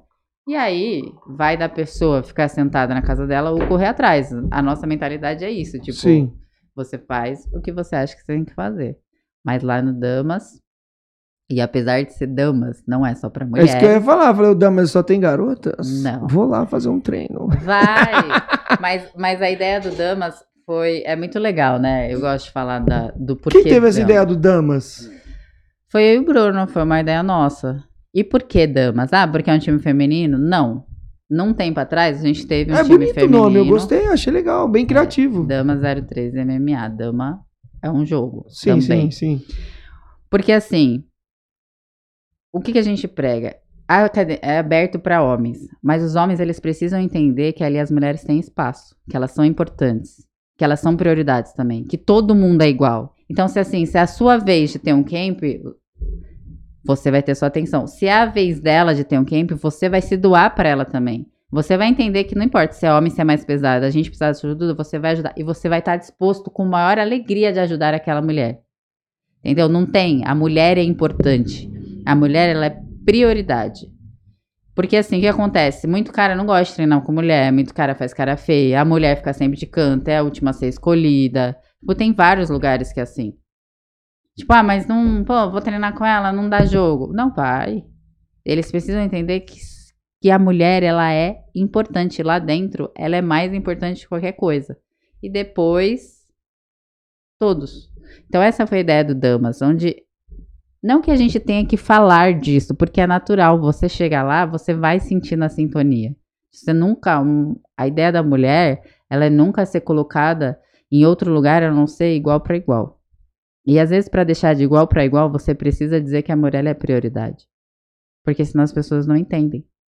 Mas É aí a galera, a galera não fica tipo, ah, elas não querem direitos iguais, ela quer ser superior. E aí não fica nessa, nessa, sei lá, muita, a galera não consegue entender essa parada. Não fica muito difícil de pôr na cabeça, às vezes, do homem que não aceita.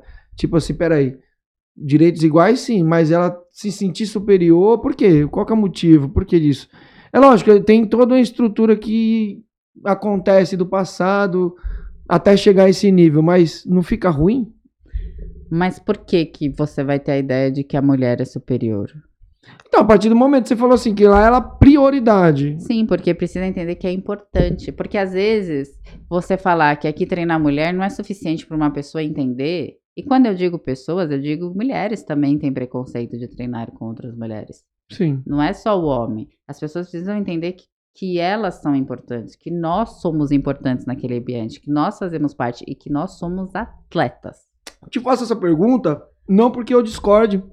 Sim. É porque eu gosto, eu quero extrair o, o teu pensamento, o que você, o que você pensa sobre isso, porque dá a entender que eu tô discordando. E não, eu quero entender, eu quero que você é, reflita e explique pra galera o porquê, onde tá o seu, o, o- a sua crença através disso. ente- Sim, tá entendendo o que eu tô querendo a- dizer? Entendo. E, às vezes a mulher, ela tem que gritar para ser ouvida. Não adianta só eu falar. Eu tenho que gritar, eu tenho que expor, eu tenho que. E eu não digo isso às vezes por maldade. Às vezes vamos falar de, de luta, de treino. Às Sim. vezes o cara ele treinou a vida inteira num lugar extremamente machista. E ele saiu de lá, mas ele carrega aqueles traços. E aí, quando você já joga na cara dele e fala assim: olha, aqui é prioridade, aqui elas são importantes. Ou ele vai falar e falar, ou ele vai entrar numa boa. E depois ele vai ver que todo mundo é igual. Que todo mundo é igual. Todo mundo tem sua vez. Ninguém vai roubar o lugar de ninguém. Ninguém é melhor que ninguém. O camp de cada um é importante. Cada um tem seu camp diferente. Mas assim, quando você joga isso, ou o cara vai sair fora, ou ele vai lá conhecer. Quando ele conhecer, ele vai entender. Porque se eu te falar, por exemplo, se eu falar assim, não, não quero ficar com você, e você entender, é fácil, mas quase nunca entende. Ah, mas não quer ficar por quê? Ah, mas. Ah. Mas porra, aí- quero, filho. Ó o microfone, mulher. Bota na frente, Ah. continua falando. Tá vendo? mulheres, mulheres é foda. Vai, fala. Mas por quê? Essa é a pergunta. Por que não? E aí você diz o. Porque eu não tô afim, porque eu não quero, porque não faz meu tipo, porque simplesmente eu não quero. Ok, você não quer, tá tudo bem. Assim como um homem também pode dar não pra uma mulher. Uhum. E aí cabe a mulher ter que respeitar, é respeito. Mas é que às vezes a gente eu escuto não e quer às vezes escutar um sim. Aí fica tentando. Se você. Então, várias mina eu já fiquei porque eu tentei. Então, vê se no cansaço. Eu não fui. Não foi porque eu, eu não sei ouvir, não. É porque eu fui. Como é que se diz? Lutei pra Conquistando. conquistar aquilo. Tudo entendeu? bem, mas existe é, um jogo na conquista. Exatamente. Né? Você mantém os limites. Você não tá conquistando alguém e já sai pegando nela. Você não sai conquistando alguém e sai forçando uma barra. Você vai conquistar. E se a partir do momento que você fala assim, ah, quer ficar comigo? Não. Mas você, pô, me chamou. E tá trocando uma ideia comigo. Ainda que seu pensamento seja ficar. E eu tô lá, tô alimentando. Eu tô dando uma brecha. Agora, se você manda uma mensagem pra mim, fala, ah, legal. Ah, não. Ah, não respondo mais, porque aí você não entendeu o que não.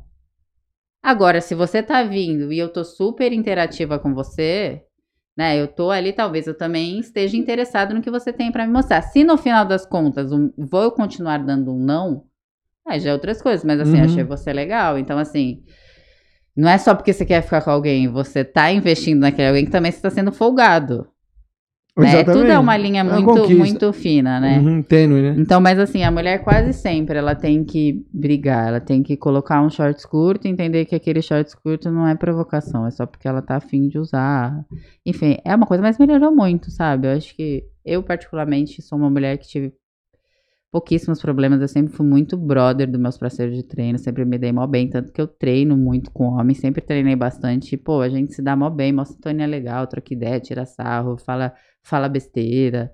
E a gente queria um ambiente onde as mulheres se sentissem como eu me sinto. Então, quando a gente coloca uma conotação feminina, damas, já faz com que o homem entre lá e fique assim. E aí depois ele vê que todo mundo é igual, porque o respeito ele tem que ser igual. Tipo, você tem que ganhar aquilo que você merece. Se você merece respeito, não importa se você é homem, é. É como atleta. Atleta. Não importa. Cada atleta vai ser sua qualidade e seus defeitos. Cada atleta vai ser bom em uma coisa e ruim no outro. Cada atleta vai ser sua limitação. Não importa se é mulher, se é homem, se é grande, se é baixo, se é fraco, se é forte. Você tem que extrair o melhor de cada atleta e corrigir o que é ruim. Pronto, você não precisa dizer se é homem, se é mulher. Porque todos os atletas têm qualidades e defeitos. Concordo. Entendeu? Então, assim, não tem homem e mulher, tem atletas. Atletas que são bons naquilo e ruim naquilo. Mas eu vejo a galera reclamando. Agora você tá falando de atletas, a galera reclama muito de atleta, que atleta dá muita dor de cabeça. Mas será que é o atleta? Você tá trabalhando agora com atletas também. Tá, dá muito.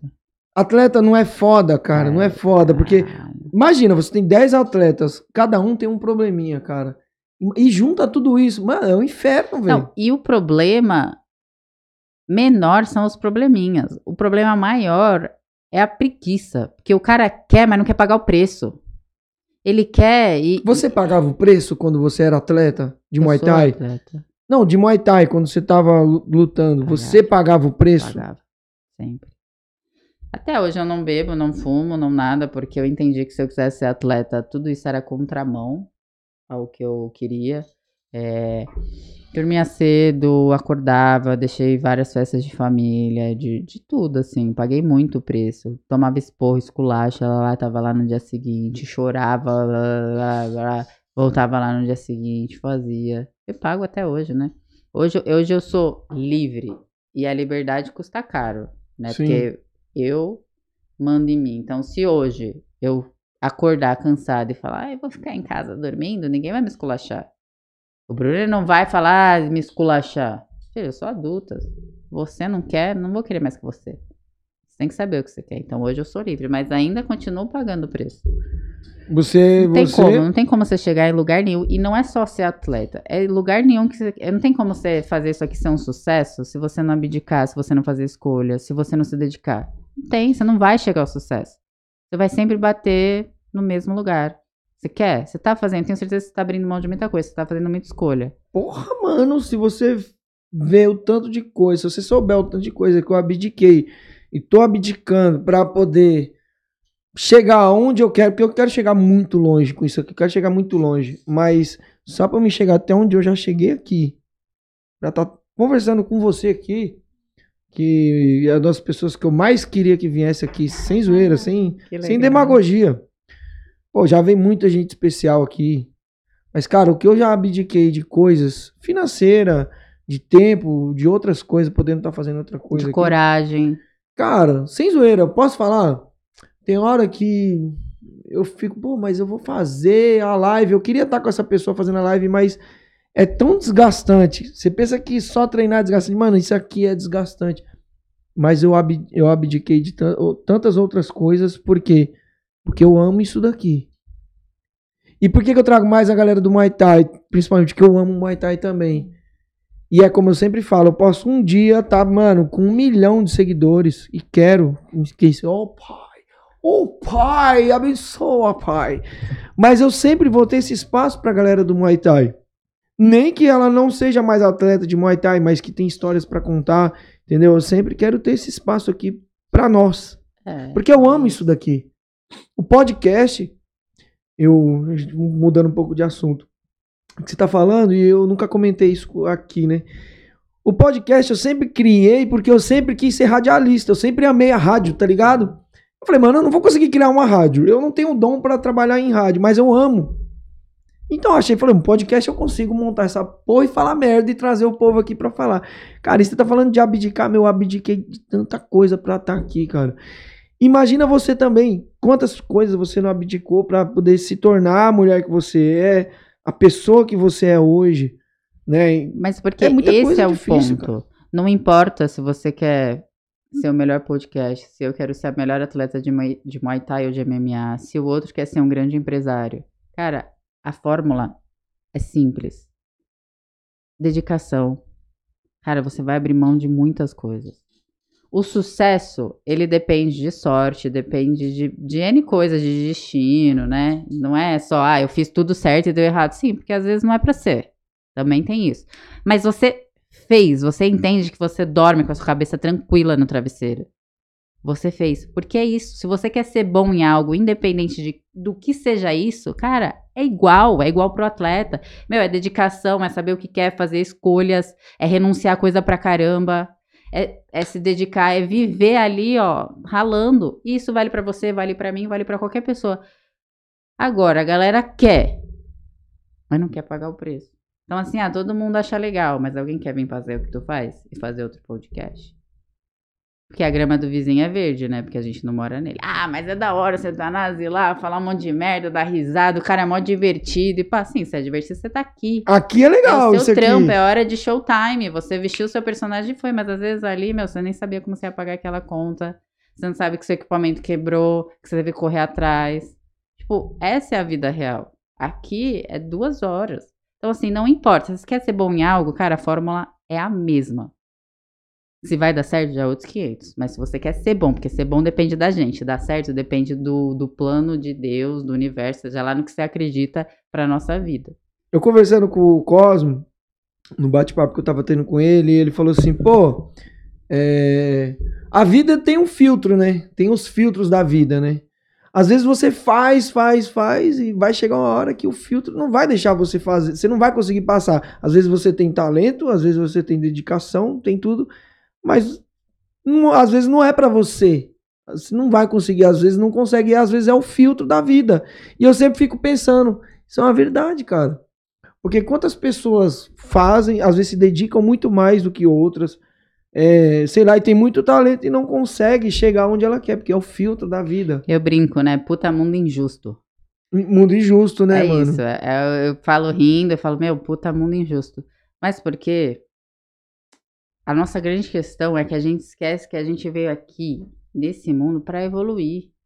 A gente veio pra só ter sucesso, dinheiro e curtir. A gente veio pra crescer. E pra crescer a gente precisa passar pelos perrengues, a gente precisa passar pelas aprovações, a gente precisa amadurecer. Ninguém amadurece na vida fácil. Ninguém vira bom, da- bom atleta sem tomar xingo na orelha, sem chorar num treino, sem morrer no gás, sem ser posto. Forjado. Uhum. Então, assim, a gente quer uma vida, é óbvio que a gente quer, eu também quero uma vida fácil, mas nunca vai ser fácil. O que você tem que decidir? Que preço você está disposto a pagar? E se você, e é o que eu falo para a maioria dos atletas jovens que eu conheço.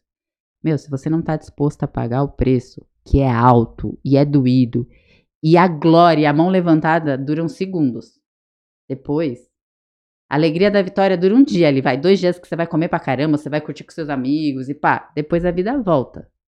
E aí são meses e meses de trabalho. Se você tá pensando naquele final, desencana. Você não tá disposto a pagar o preço, para enquanto é novo. Vai fazer outra coisa. Vai encontrar algo que tu ame, ou vai encontrar algo que te dê retorno.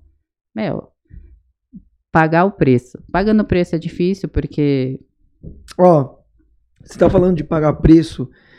E eu tô pensando, tudo, tudo que você tá falando, eu tô pensando no preço que eu tenho pagado pelo podcast e pra mim vale a pena. Sabe por que, que vale a pena? Que às vezes termina um- uma live, às vezes não tem tanta visualização, mas eu fico aqui, o Caio tá ligado? Eu fico, às vezes, eu pulo, eu, caralho, que bate-papo do caralho, valeu muito a pena, por quê? Foi muito gratificante, foi muito legal. Não questão, às vezes, no- no- no- na questão da remuneração, mas o conteúdo, o bate-papo que eu tive com a pessoa, aquele momento que eu tive com a pessoa. É, teve caras aqui que, pô, sentou aqui, mulheres aqui que sentou aqui pra trocar ideia comigo, e eu pensava que não ia ser tão legal, e, mano, o bagulho foi gratificante, porque eu tô disposto a pagar o preço. Talvez eu não consiga ser o podcast top do mundo, mas se eu for ver pela quantidade de inscritos, o cara vai dizer assim, não vale a pena, mas o conteúdo que eu gero, o conteúdo, o bate-papo, as histórias que eu já ouvi aqui, vale muito o preço. E todo Vale mundo que é grande preço. começou pequeno, então não pensa que você não vai chegar lá. Hoje você é pequeno. Ou tu acha que o empresário ele ficou assim? Todo mundo que é grande começou pequeno. E o problema é que a gente tem pressa pro sucesso. E se você parar pra pensar, a maioria das pessoas tiveram sucesso, elas tiveram depois de velhas. Mas a gente quer pra ontem, a gente quer agora, a gente quer o sucesso hoje. E não, cara, olha a história, lê livros de empresa, você vai ver, a maioria passava dos 30 e poucos. Mas a gente quer esperar? Não, a gente quer, a gente, a gente quer. Quer pronto. Só que, meu, hoje você é pequeno e pronto, tá né? tudo bem e amanhã. E aí você vai contar a história de como você era pequeno e você vai motivar outras pessoas. Caralho, eu tô na frente da Tainara Lisboa, porra! Caralho, eu sou muito foda, mano. Eu sou foda, foda não é você, é eu. Nós Que somos. você tá aqui, não, vou, eu sou foda, você não. Eu sou foda que eu consegui botar você aí, caralho. Demorou, né? Eu sou Demorou, zica. enrolei, enrolei, Eu? enrolei. Eu sempre falo pros meus amigos, eu digo, mano, eu sou foda. Ah, Por que, que eu sou foda? Às vezes eu vou fazer sparring. Uma vez eu fui fazer sparring com o Matheus Munhoz, né? Aí eu falava, mano, eu sou foda. Opa, cara, eu- calma aí que daqui a pouco eu quero falar. Abrir, mostrar pro pessoal. E eu fazendo sparring com ele, e aí eu falei assim, mano, eu sou muito foda, depois de ter apanhado pra caralho. Eu fiz sparring com você, mano. Os caras, não, mais foda é ele. Não, foda sou eu que aguentei, tá ligado? Então Ah, eu é. sou foda, tá ligado? E eu, mano, trouxe você aqui, você tá aqui trocando ideia comigo, então eu sou foda. Eu consegui. Meu, vamos abrir, eu quero saber o que, que tem aqui dentro, cara.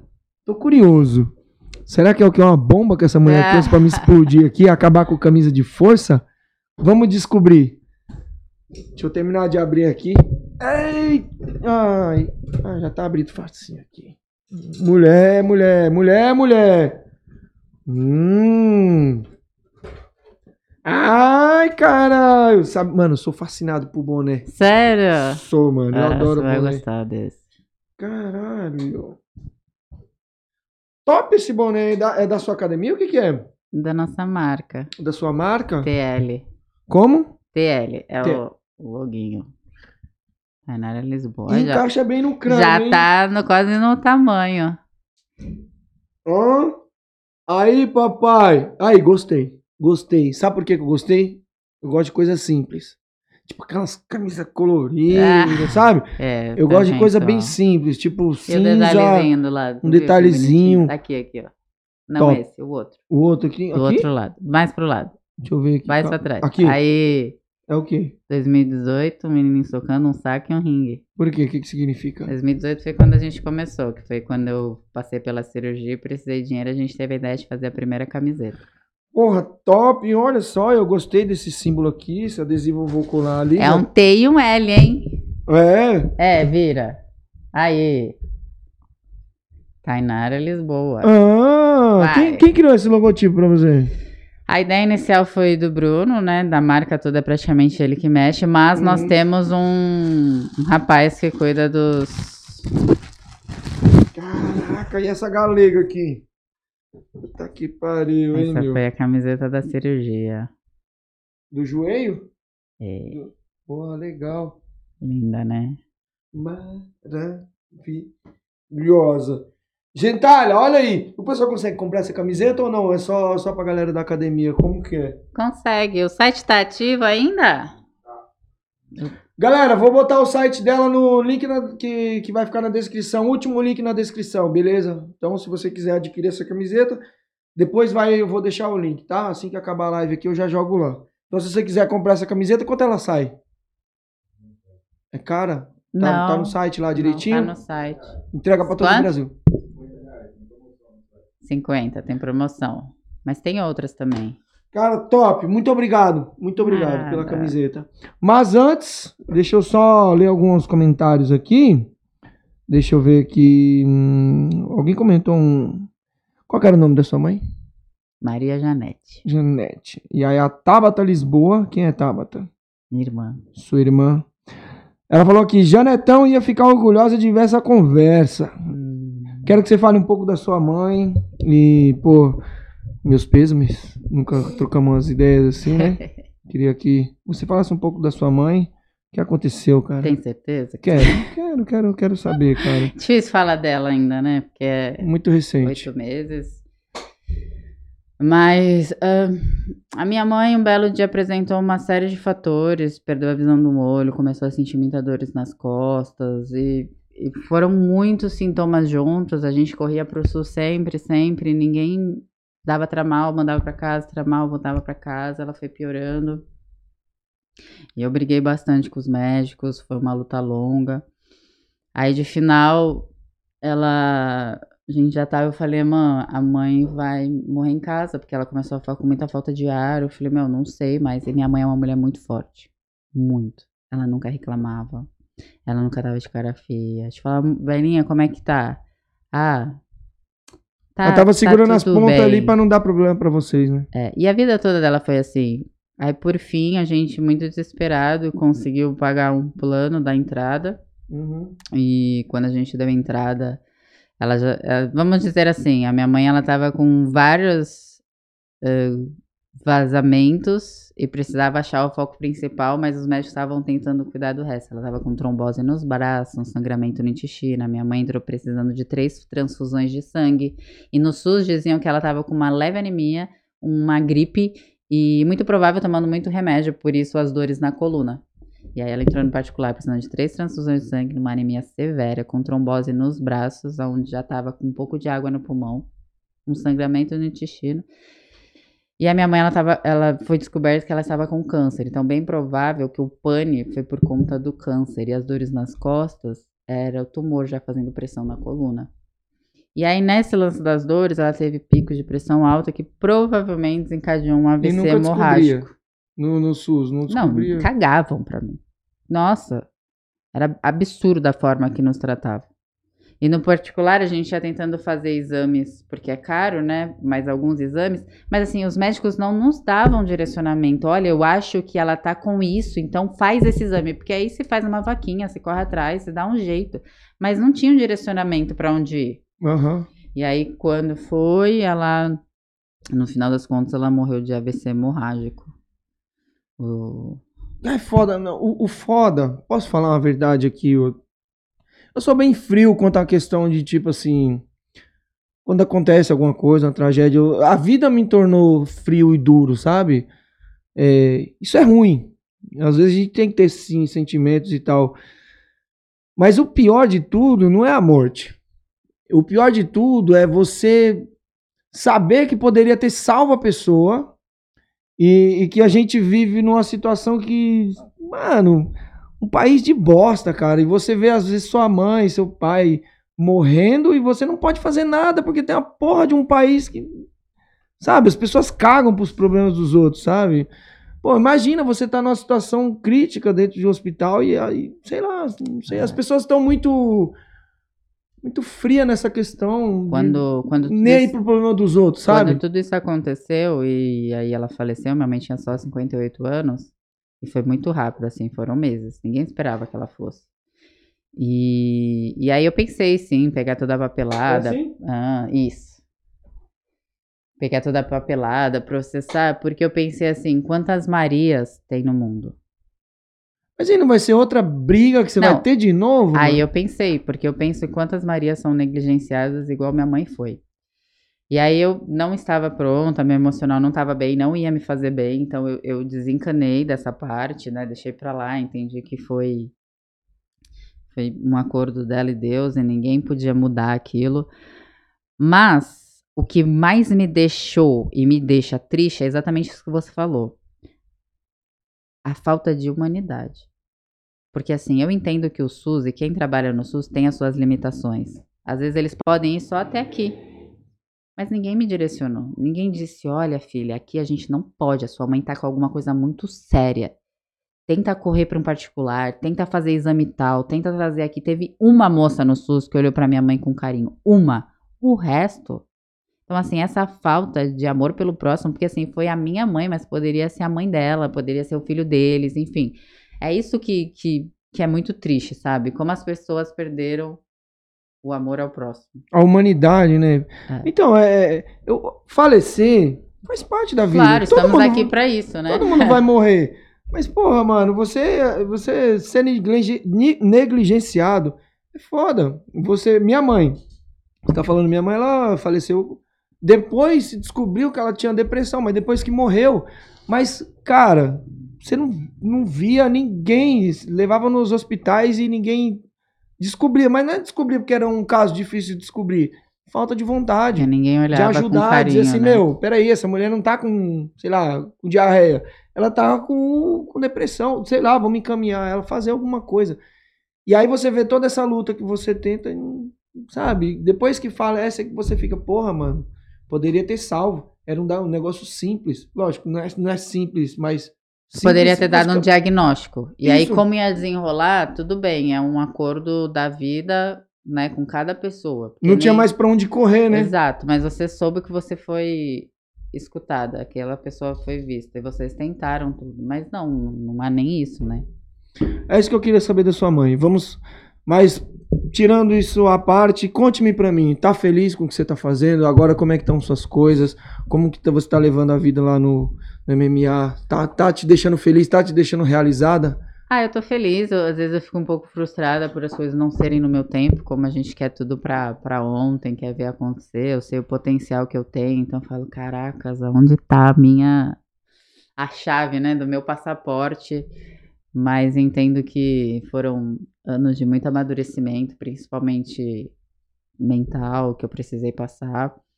E tô com luta marcada. Esse ano eu quero estourar pra pra deixar um, um cartel bom pra começar a negociar fora do país, né? Eu tô lutando aqui pra fazer cartel, porque a ideia é fora. Porque ser Sim. atleta no Brasil é. não só dá, de caixa, né? só, só atleta de botequim mesmo. É, não, não vale a pena. Uhum, Mas vai lutar onde? Tô com uma luta fechada no, no Iron Fight. É um evento super legal, passa no Band Esporte. Uhum. é, Belém do Pará. E aí a gente tá negociando algo pra abril mais pro final também, em São Paulo. Tentar dar uma acelerada. Meu, cai muita luta minha. Por quê? Você acha que o pessoal ah, Cara, corre um pouco sei, com deve ser uma uruca. A Sério. uruca. Juro, se tivesse um prêmio, a pessoa que mais caiu luta no ano era meu. Tipo, caiu luta com uma semana, caiu luta três dias antes da pesagem, caiu um evento, eles tentaram sete adversárias. É bizarro, é bizarro. É desesperador às vezes. Mas você acha que é medo ou não? Ou é, ou é problemas mesmo que não tá dando certo? Você acha que o pessoal, quando vê lá, você é louco? Ah, alguns casos, talvez, um pouco, a galera não quer aceitar. Uhum. É, outros é porque não era pra ser. Alguns casos é, é sério, é certo, porque o promotor fala, não, tá, não aceitou lutar com você. Muitas vezes eu escuto isso. Mas Ou é muito que, difícil arrumar luta pra Tainara. Eu também escuto isso.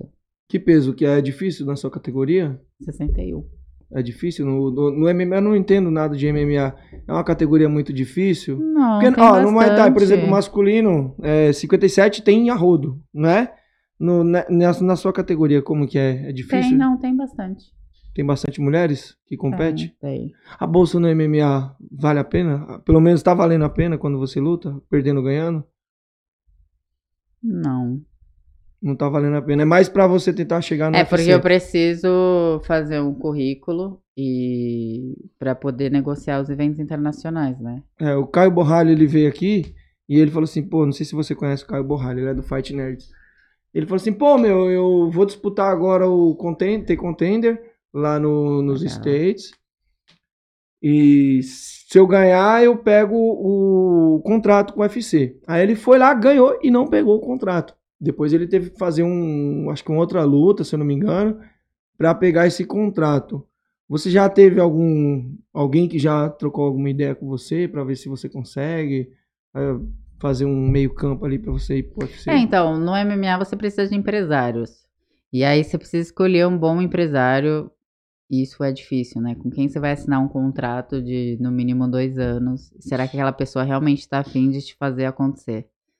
Então, isso é um caos. A gente, antes da pandemia, tinha fechado um contrato com uma empresa estrangeira e foi bem decepcionante. Ah, mas teve pandemia. Ok, teve pandemia, foram anos de pandemia onde atrapalhou a vida de todo mundo, mas achei que a pessoa fez, tipo, nada. Zero lutas ela me arrumou. Não se esforçou. Veio cheio de, de, de propostas e de palavras bonitas.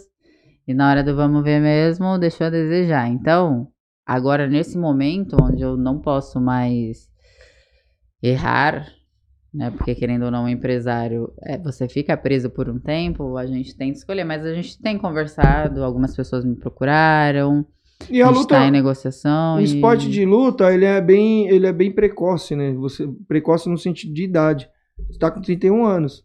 E se você não correr logo, É. O infelizmente. MMA ele ainda te permite até uns 38, né? Eu não sei se eu aguento eh, ficar lutando no Brasil por muito mais tempo, porque cansa, né? Cansa você trabalhar, trabalhar, trabalhar e não ter retorno. Até porque eu tô no esporte desde muito nova, né? Então eu digo que eu tô no meu limite emocional, porque, pô, treino pra caracas, me dedico e. Mas se você procurar um- alguma equipe, por exemplo, equipe de, de- de- Quando eu falo equipe, Eu procurei, já passei. equipe por- já com que já tem É. vários atletas lá dentro, não, não facilita pra você? Não, nem sempre, porque às vezes tem várias, e aí já tem as figurinhas deles, já tem as pessoas que eles querem colocar. E assim, o que, que eu tomo muito cuidado com o lance de equipe? E eu já passei por algumas e gostei bastante, mas tô falando de ficar em espaço, tá? Eu não tô, tô falando mal das equipes. Às vezes, o que, que tem que tomar cuidado? De você, eu sou material humano muito bom. Né, eu tenho uma trocação muito boa, eu sou uma menina muito dura, desenvolvi um jiu-jitsu legal, né? Eu sou bem completa, então eu tenho que tomar cuidado para não virar sparring de luxo. De não ficar ali Hum. sendo usada, mas ninguém me vê. Porque assim, se você chegar numa equipe, a pessoa quer te conhecer, porque se tem eu e se tem a fulana que tá lá há cinco anos, por que eu e não ela? Se ela já tá lá, né? E é, eu sou vai ser- material humano, eu posso, eu sirvo de treino pra todo mundo. Eu sei treinar com gente levinha, com mina levinha, porque eu consigo segurar só na técnica. Eu sei treinar com mina do meu peso, sei treinar com mina mais pesada, porque eu sou ruim, né? Sou raçuda. Então, assim, me ter. Mas aí eu preciso pensar, tá, aqui, eu vou ser vista com carinho ou eu vou virar um excelente material de treino pra todo mundo? de, de uma espécie de escada, né, Pra ajudar os outros, É. né? E aí é isso que a gente sempre tenta tomar cuidado. Mas o lance não é nem tanto a equipe, é o empresário mesmo. Você precisa. Porque é o empresário que vai negociar a luta pra você, ele que vai te falar. Então, você precisa ver as propostas e aí você tem que falar, ah, tá, esse cara parece ser legal, mas esse cara aqui é o que tem o contato. Uhum. Então, você vai no legal ou você vai no que tem contato? Às vezes o cara é legalzinho, mas não fala Não- bonito. Não tá bonito até ainda, demais, não fala tem- bonito demais. não tem know-how, tá num processo de, de, de crescer, né? Normal na profissão. Só que eu não tenho mais tempo desse processo. Eu preciso de alguém que chegue junto. E aí a gente tá. Tainara, estamos partindo um pouco pro final. Diga-me sobre uma coisa, você seminário, você faz seminário, tá fazendo seminário? Se o pessoal quiser te contratar para fazer um Sim, seminário, você eu faz? faço. Eu trabalhei bastante com seminário. Na época, fui, acho que a primeira mulher a fazer seminários. Trabalhei com muitos seminários só para elas, depois alguns mistos. E sim, estou disponível. Tenho um projeto de começar a gravar alguns vídeos com técnicas de Muay Thai, um projeto que já está há algum No tempo YouTube? na gaveta. Não sei se no YouTube, no Instagram, vamos, vamos tentar descobrir aonde vira mais, né? Eu acho que no YouTube posso te dar uma dica? Claro, por favor. Que essa área eu conheço, fala. Eu acho que no YouTube, ó, você pode fazer pedacinhos no, no Instagram pra galera ver e jogar pro YouTube, porque no, no YouTube você você monetiza, no Instagram você consegue patrocinadores, a galera que às vezes quer patrocinar, o seu canal te segue e tal, você consegue ganhar nos dois. Agora se você fizer só no Instagram, tu perde o YouTube, tu não tem e o YouTube é onde você monetiza. E todo mundo vai querer ver você. Todo mundo quer ver a Tainara Lisboa. É. Todo mundo quer um pedacinho da Tainara Lisboa. Galera, falei aqui com a Tainara Lisboa. Quer mandar recado? Quer xingar alguém? Quer falar alguma coisa? Pra finalizar, quer. Ó, uma hora e 40 minutos passa que nem uma bala. Passa. Não, quero agradecer a galera que me apoia, os meus, a minha equipe, que é sensacional. Eles estão ao meu lado e hoje eles acreditam nesse projeto sem, sem ganhar nada, mas vão ganhar um dia porque chegaremos lá. Ah, tá, se eu esquecer, se eu esquecer, me lembra. Vai A falando aí que eu vou dar uma olhada aqui. aqui. Vai falando que eu vou olhar É. aqui no, no, no chat aqui. Se tiver, o pessoal pode mandar. Galera, ela vai mandar um salve pra vocês, mas manda um salve aqui no chat que depois eu leio também, tá bom? Daniel Shimura, Moledas, Flávio, Kron, eh, Roque, Kaká, Bruno, a minha psicóloga maravilhosa Sandra, o, o Dr. Márcio, que é o meu endócrino que salvou a minha vida. Agora eu vivo num shape top, levinha. Eh, a minha físio Alexandra. A Estrelato, a pizzaria que eu como rodízio à vontade. Come pra cacete. ah, Ela te patrocina? A gente gosta de patrocínio assim, né? Ó, Estrelato. Olha pra nós, estamos Boa, aqui. maravilhosa. O Kawai e Juninho Motos, que ele cuida das motos, mas sempre me apoia. E é isso. Damas 013 MMA, que é minha turminha, nossa família é pequena, mas é tudo com muito carinho. É. Me diz uma coisa, garota. E filhos, nunca? Como é que tá? Não tem nenhum projetinho? Fala pra nós, vai Sai nascer um fora. Tainaro aí ou uma Tainara? Sai fora ficar desejando. Ah, o Fabão também. Mas não, eu quero saber, você não tem ideia de ter um filho não- agora? Não tenho vontade. De ser tenho- mãe? Nesse momento, se eu disser que eu tenho 1%, é mentira. Eu sou tia, né? Aham. Sou Dinda. Meu, meu afilhado tem 7 e agora tenho Criança é legal pequena dos outros, né? Que você quer de dizer. 8. É, As crianças é legal, Quanto mais você outros. convive, menos você quer. Aí você fala, ah, mas é um amor único. Eu acredito que é um amor único, mas eu não tô sentindo esse amor único. Só sente depois que nasce, que tá no processo. Então, Aham. assim, o amor único vem depois. Então, se vem depois, eu não quero. Não, talvez lá para uns 38, talvez venha essa vontade de, de ser mãe, mas não, não, não tem espaço, não tenho vontade de ser, não. Tá bom. Gente, ó, mandar um salve aqui para todos vocês. Carlos Cruz, Joseph Terrell, não sei se eu pronunciei certo aqui. Cecília Petri, Rafael Souza, Rosana Andrade, deixa eu ver aqui, Lucia, Luciano Marco, é, Adailton. Esse Adailton, cara, é problema, viu, cara? Puta, esse cara, eu mando mensagem pra ele, e aí, Adailton, vem aqui, vamos bater um papo, ele tá bom. E nunca mais fala nada, velho. Acho que é um dos caras mais difíceis de mandar mensagem. O Dai é dos meus. É, o Javier tá aqui acompanhando também. Deixa eu ver quem aqui. Malu Aguiar, Carlos Libo- Lisboa, Bamba Araújo. Deixa eu ver quem mais que tá aqui. Aion Mas- Mal- Maleco, 20, Malu Aguiar. Pessoal, ó, Alessandro Biles, deixa eu falar, mandar um recadinho aqui pra vocês, aproveitando que o Alessandro tá aqui. Galera, ontem rolou o Challenger. Mano, sensacional. Foi um dos melhores eventos que eu já fui na minha vida. Meu, sensacional. Sabe por quê? Todo mundo lá lutava Muay Thai. Legal. Não era um lutador de boxe lutando com um cara que nem disse o moleque que tava promovendo aqui. Um cara do boxe com um cara do karatê e os dois estavam fazendo Muay Thai acontecer. Não, era atletas de Muay Thai lutando Muay Thai na regra de Muay Thai, com arbitragem de Muay Thai, no evento de Muay Thai. Isso era foda, mano. Então só teve luta boa, não teve uma luta ruim. As lutas que era pra ser tipo inicial, luta de iniciante, era luta boa. Já valia o ingresso, as iniciantes já valiam o ingresso. Então, parabéns ao pessoal da Muay. Parabéns, parabéns. Mano, Show. Fiquei muito feliz, valeu cada centavo que a galera Show. gastou, pay per view, mano, parabéns. Foi sensacional e que venha mais, mais eventos, é disso que a gente tá precisando. Parabéns, de verdade. E quanto mais, muito obrigado, façam mais eventos assim, firmeza?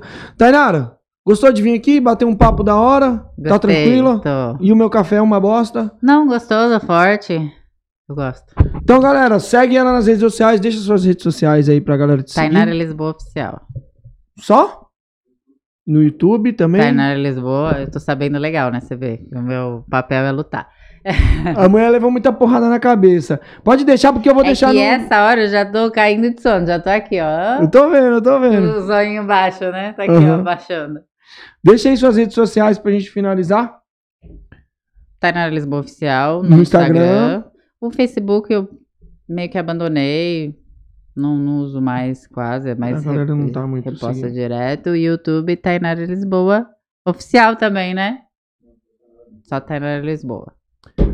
Manda um beijo pro Igor Pedotti. Manda um beijo pro Não, Igor mas Pedotti. sem, sem, sem neuro. Eu... Opinião todo mundo tem, né? Galera, fica com Deus e ó. Rodrigo Amata vai estar aqui respondendo que ele quer lutar com o Igor Pedotti. É sério? Ô! Tem bafafá. Pedote, se você tá vendo, A chinela vai cantar, hein? Você desafiou o cara. Agora o cara tá querendo vir aqui de qualquer jeito. E Vixe. vai vir, hein? Quero ver. O chão vai tremer. Galera, fiquem com Deus. Muito obrigado. É nóis. Beijo dos loucos. Tainara, manda um beijo pra galera. Beijo, beijo. Valeu. É nóis. Interrompemos nossa programação para transmitir o horário eleitoral gratuito obrigatório de propaganda eleitoral, sob responsabilidade dos partidos políticos. Acabou, porra! Me desculpe, desabafo, acabou! Eu sou obrigado a falar que esse programa aqui tá uma porra. Não acho que quem ganhar ou quem perder, nem quem ganhar nem, per- nem perder, vai ganhar ou perder. Vai todo mundo perder. Se fudeu. É, me estruparam, tive que fazer de tudo e agora tô aqui. E foi ruim? Foi ótimo. Desculpe, mas aparelho escritor não reproduz. Os casais que se prostituem no seu leito, maculando o seu leito, não herdarão meu reino. Na cama é papai e mamãe. Oh, glória. O que passa disso é de Satanás. Porque você vai pro inferno e vai ser torturado. O Senhor mostrou também às mulheres que Deus dá um barquinho e elas querem um. Viu?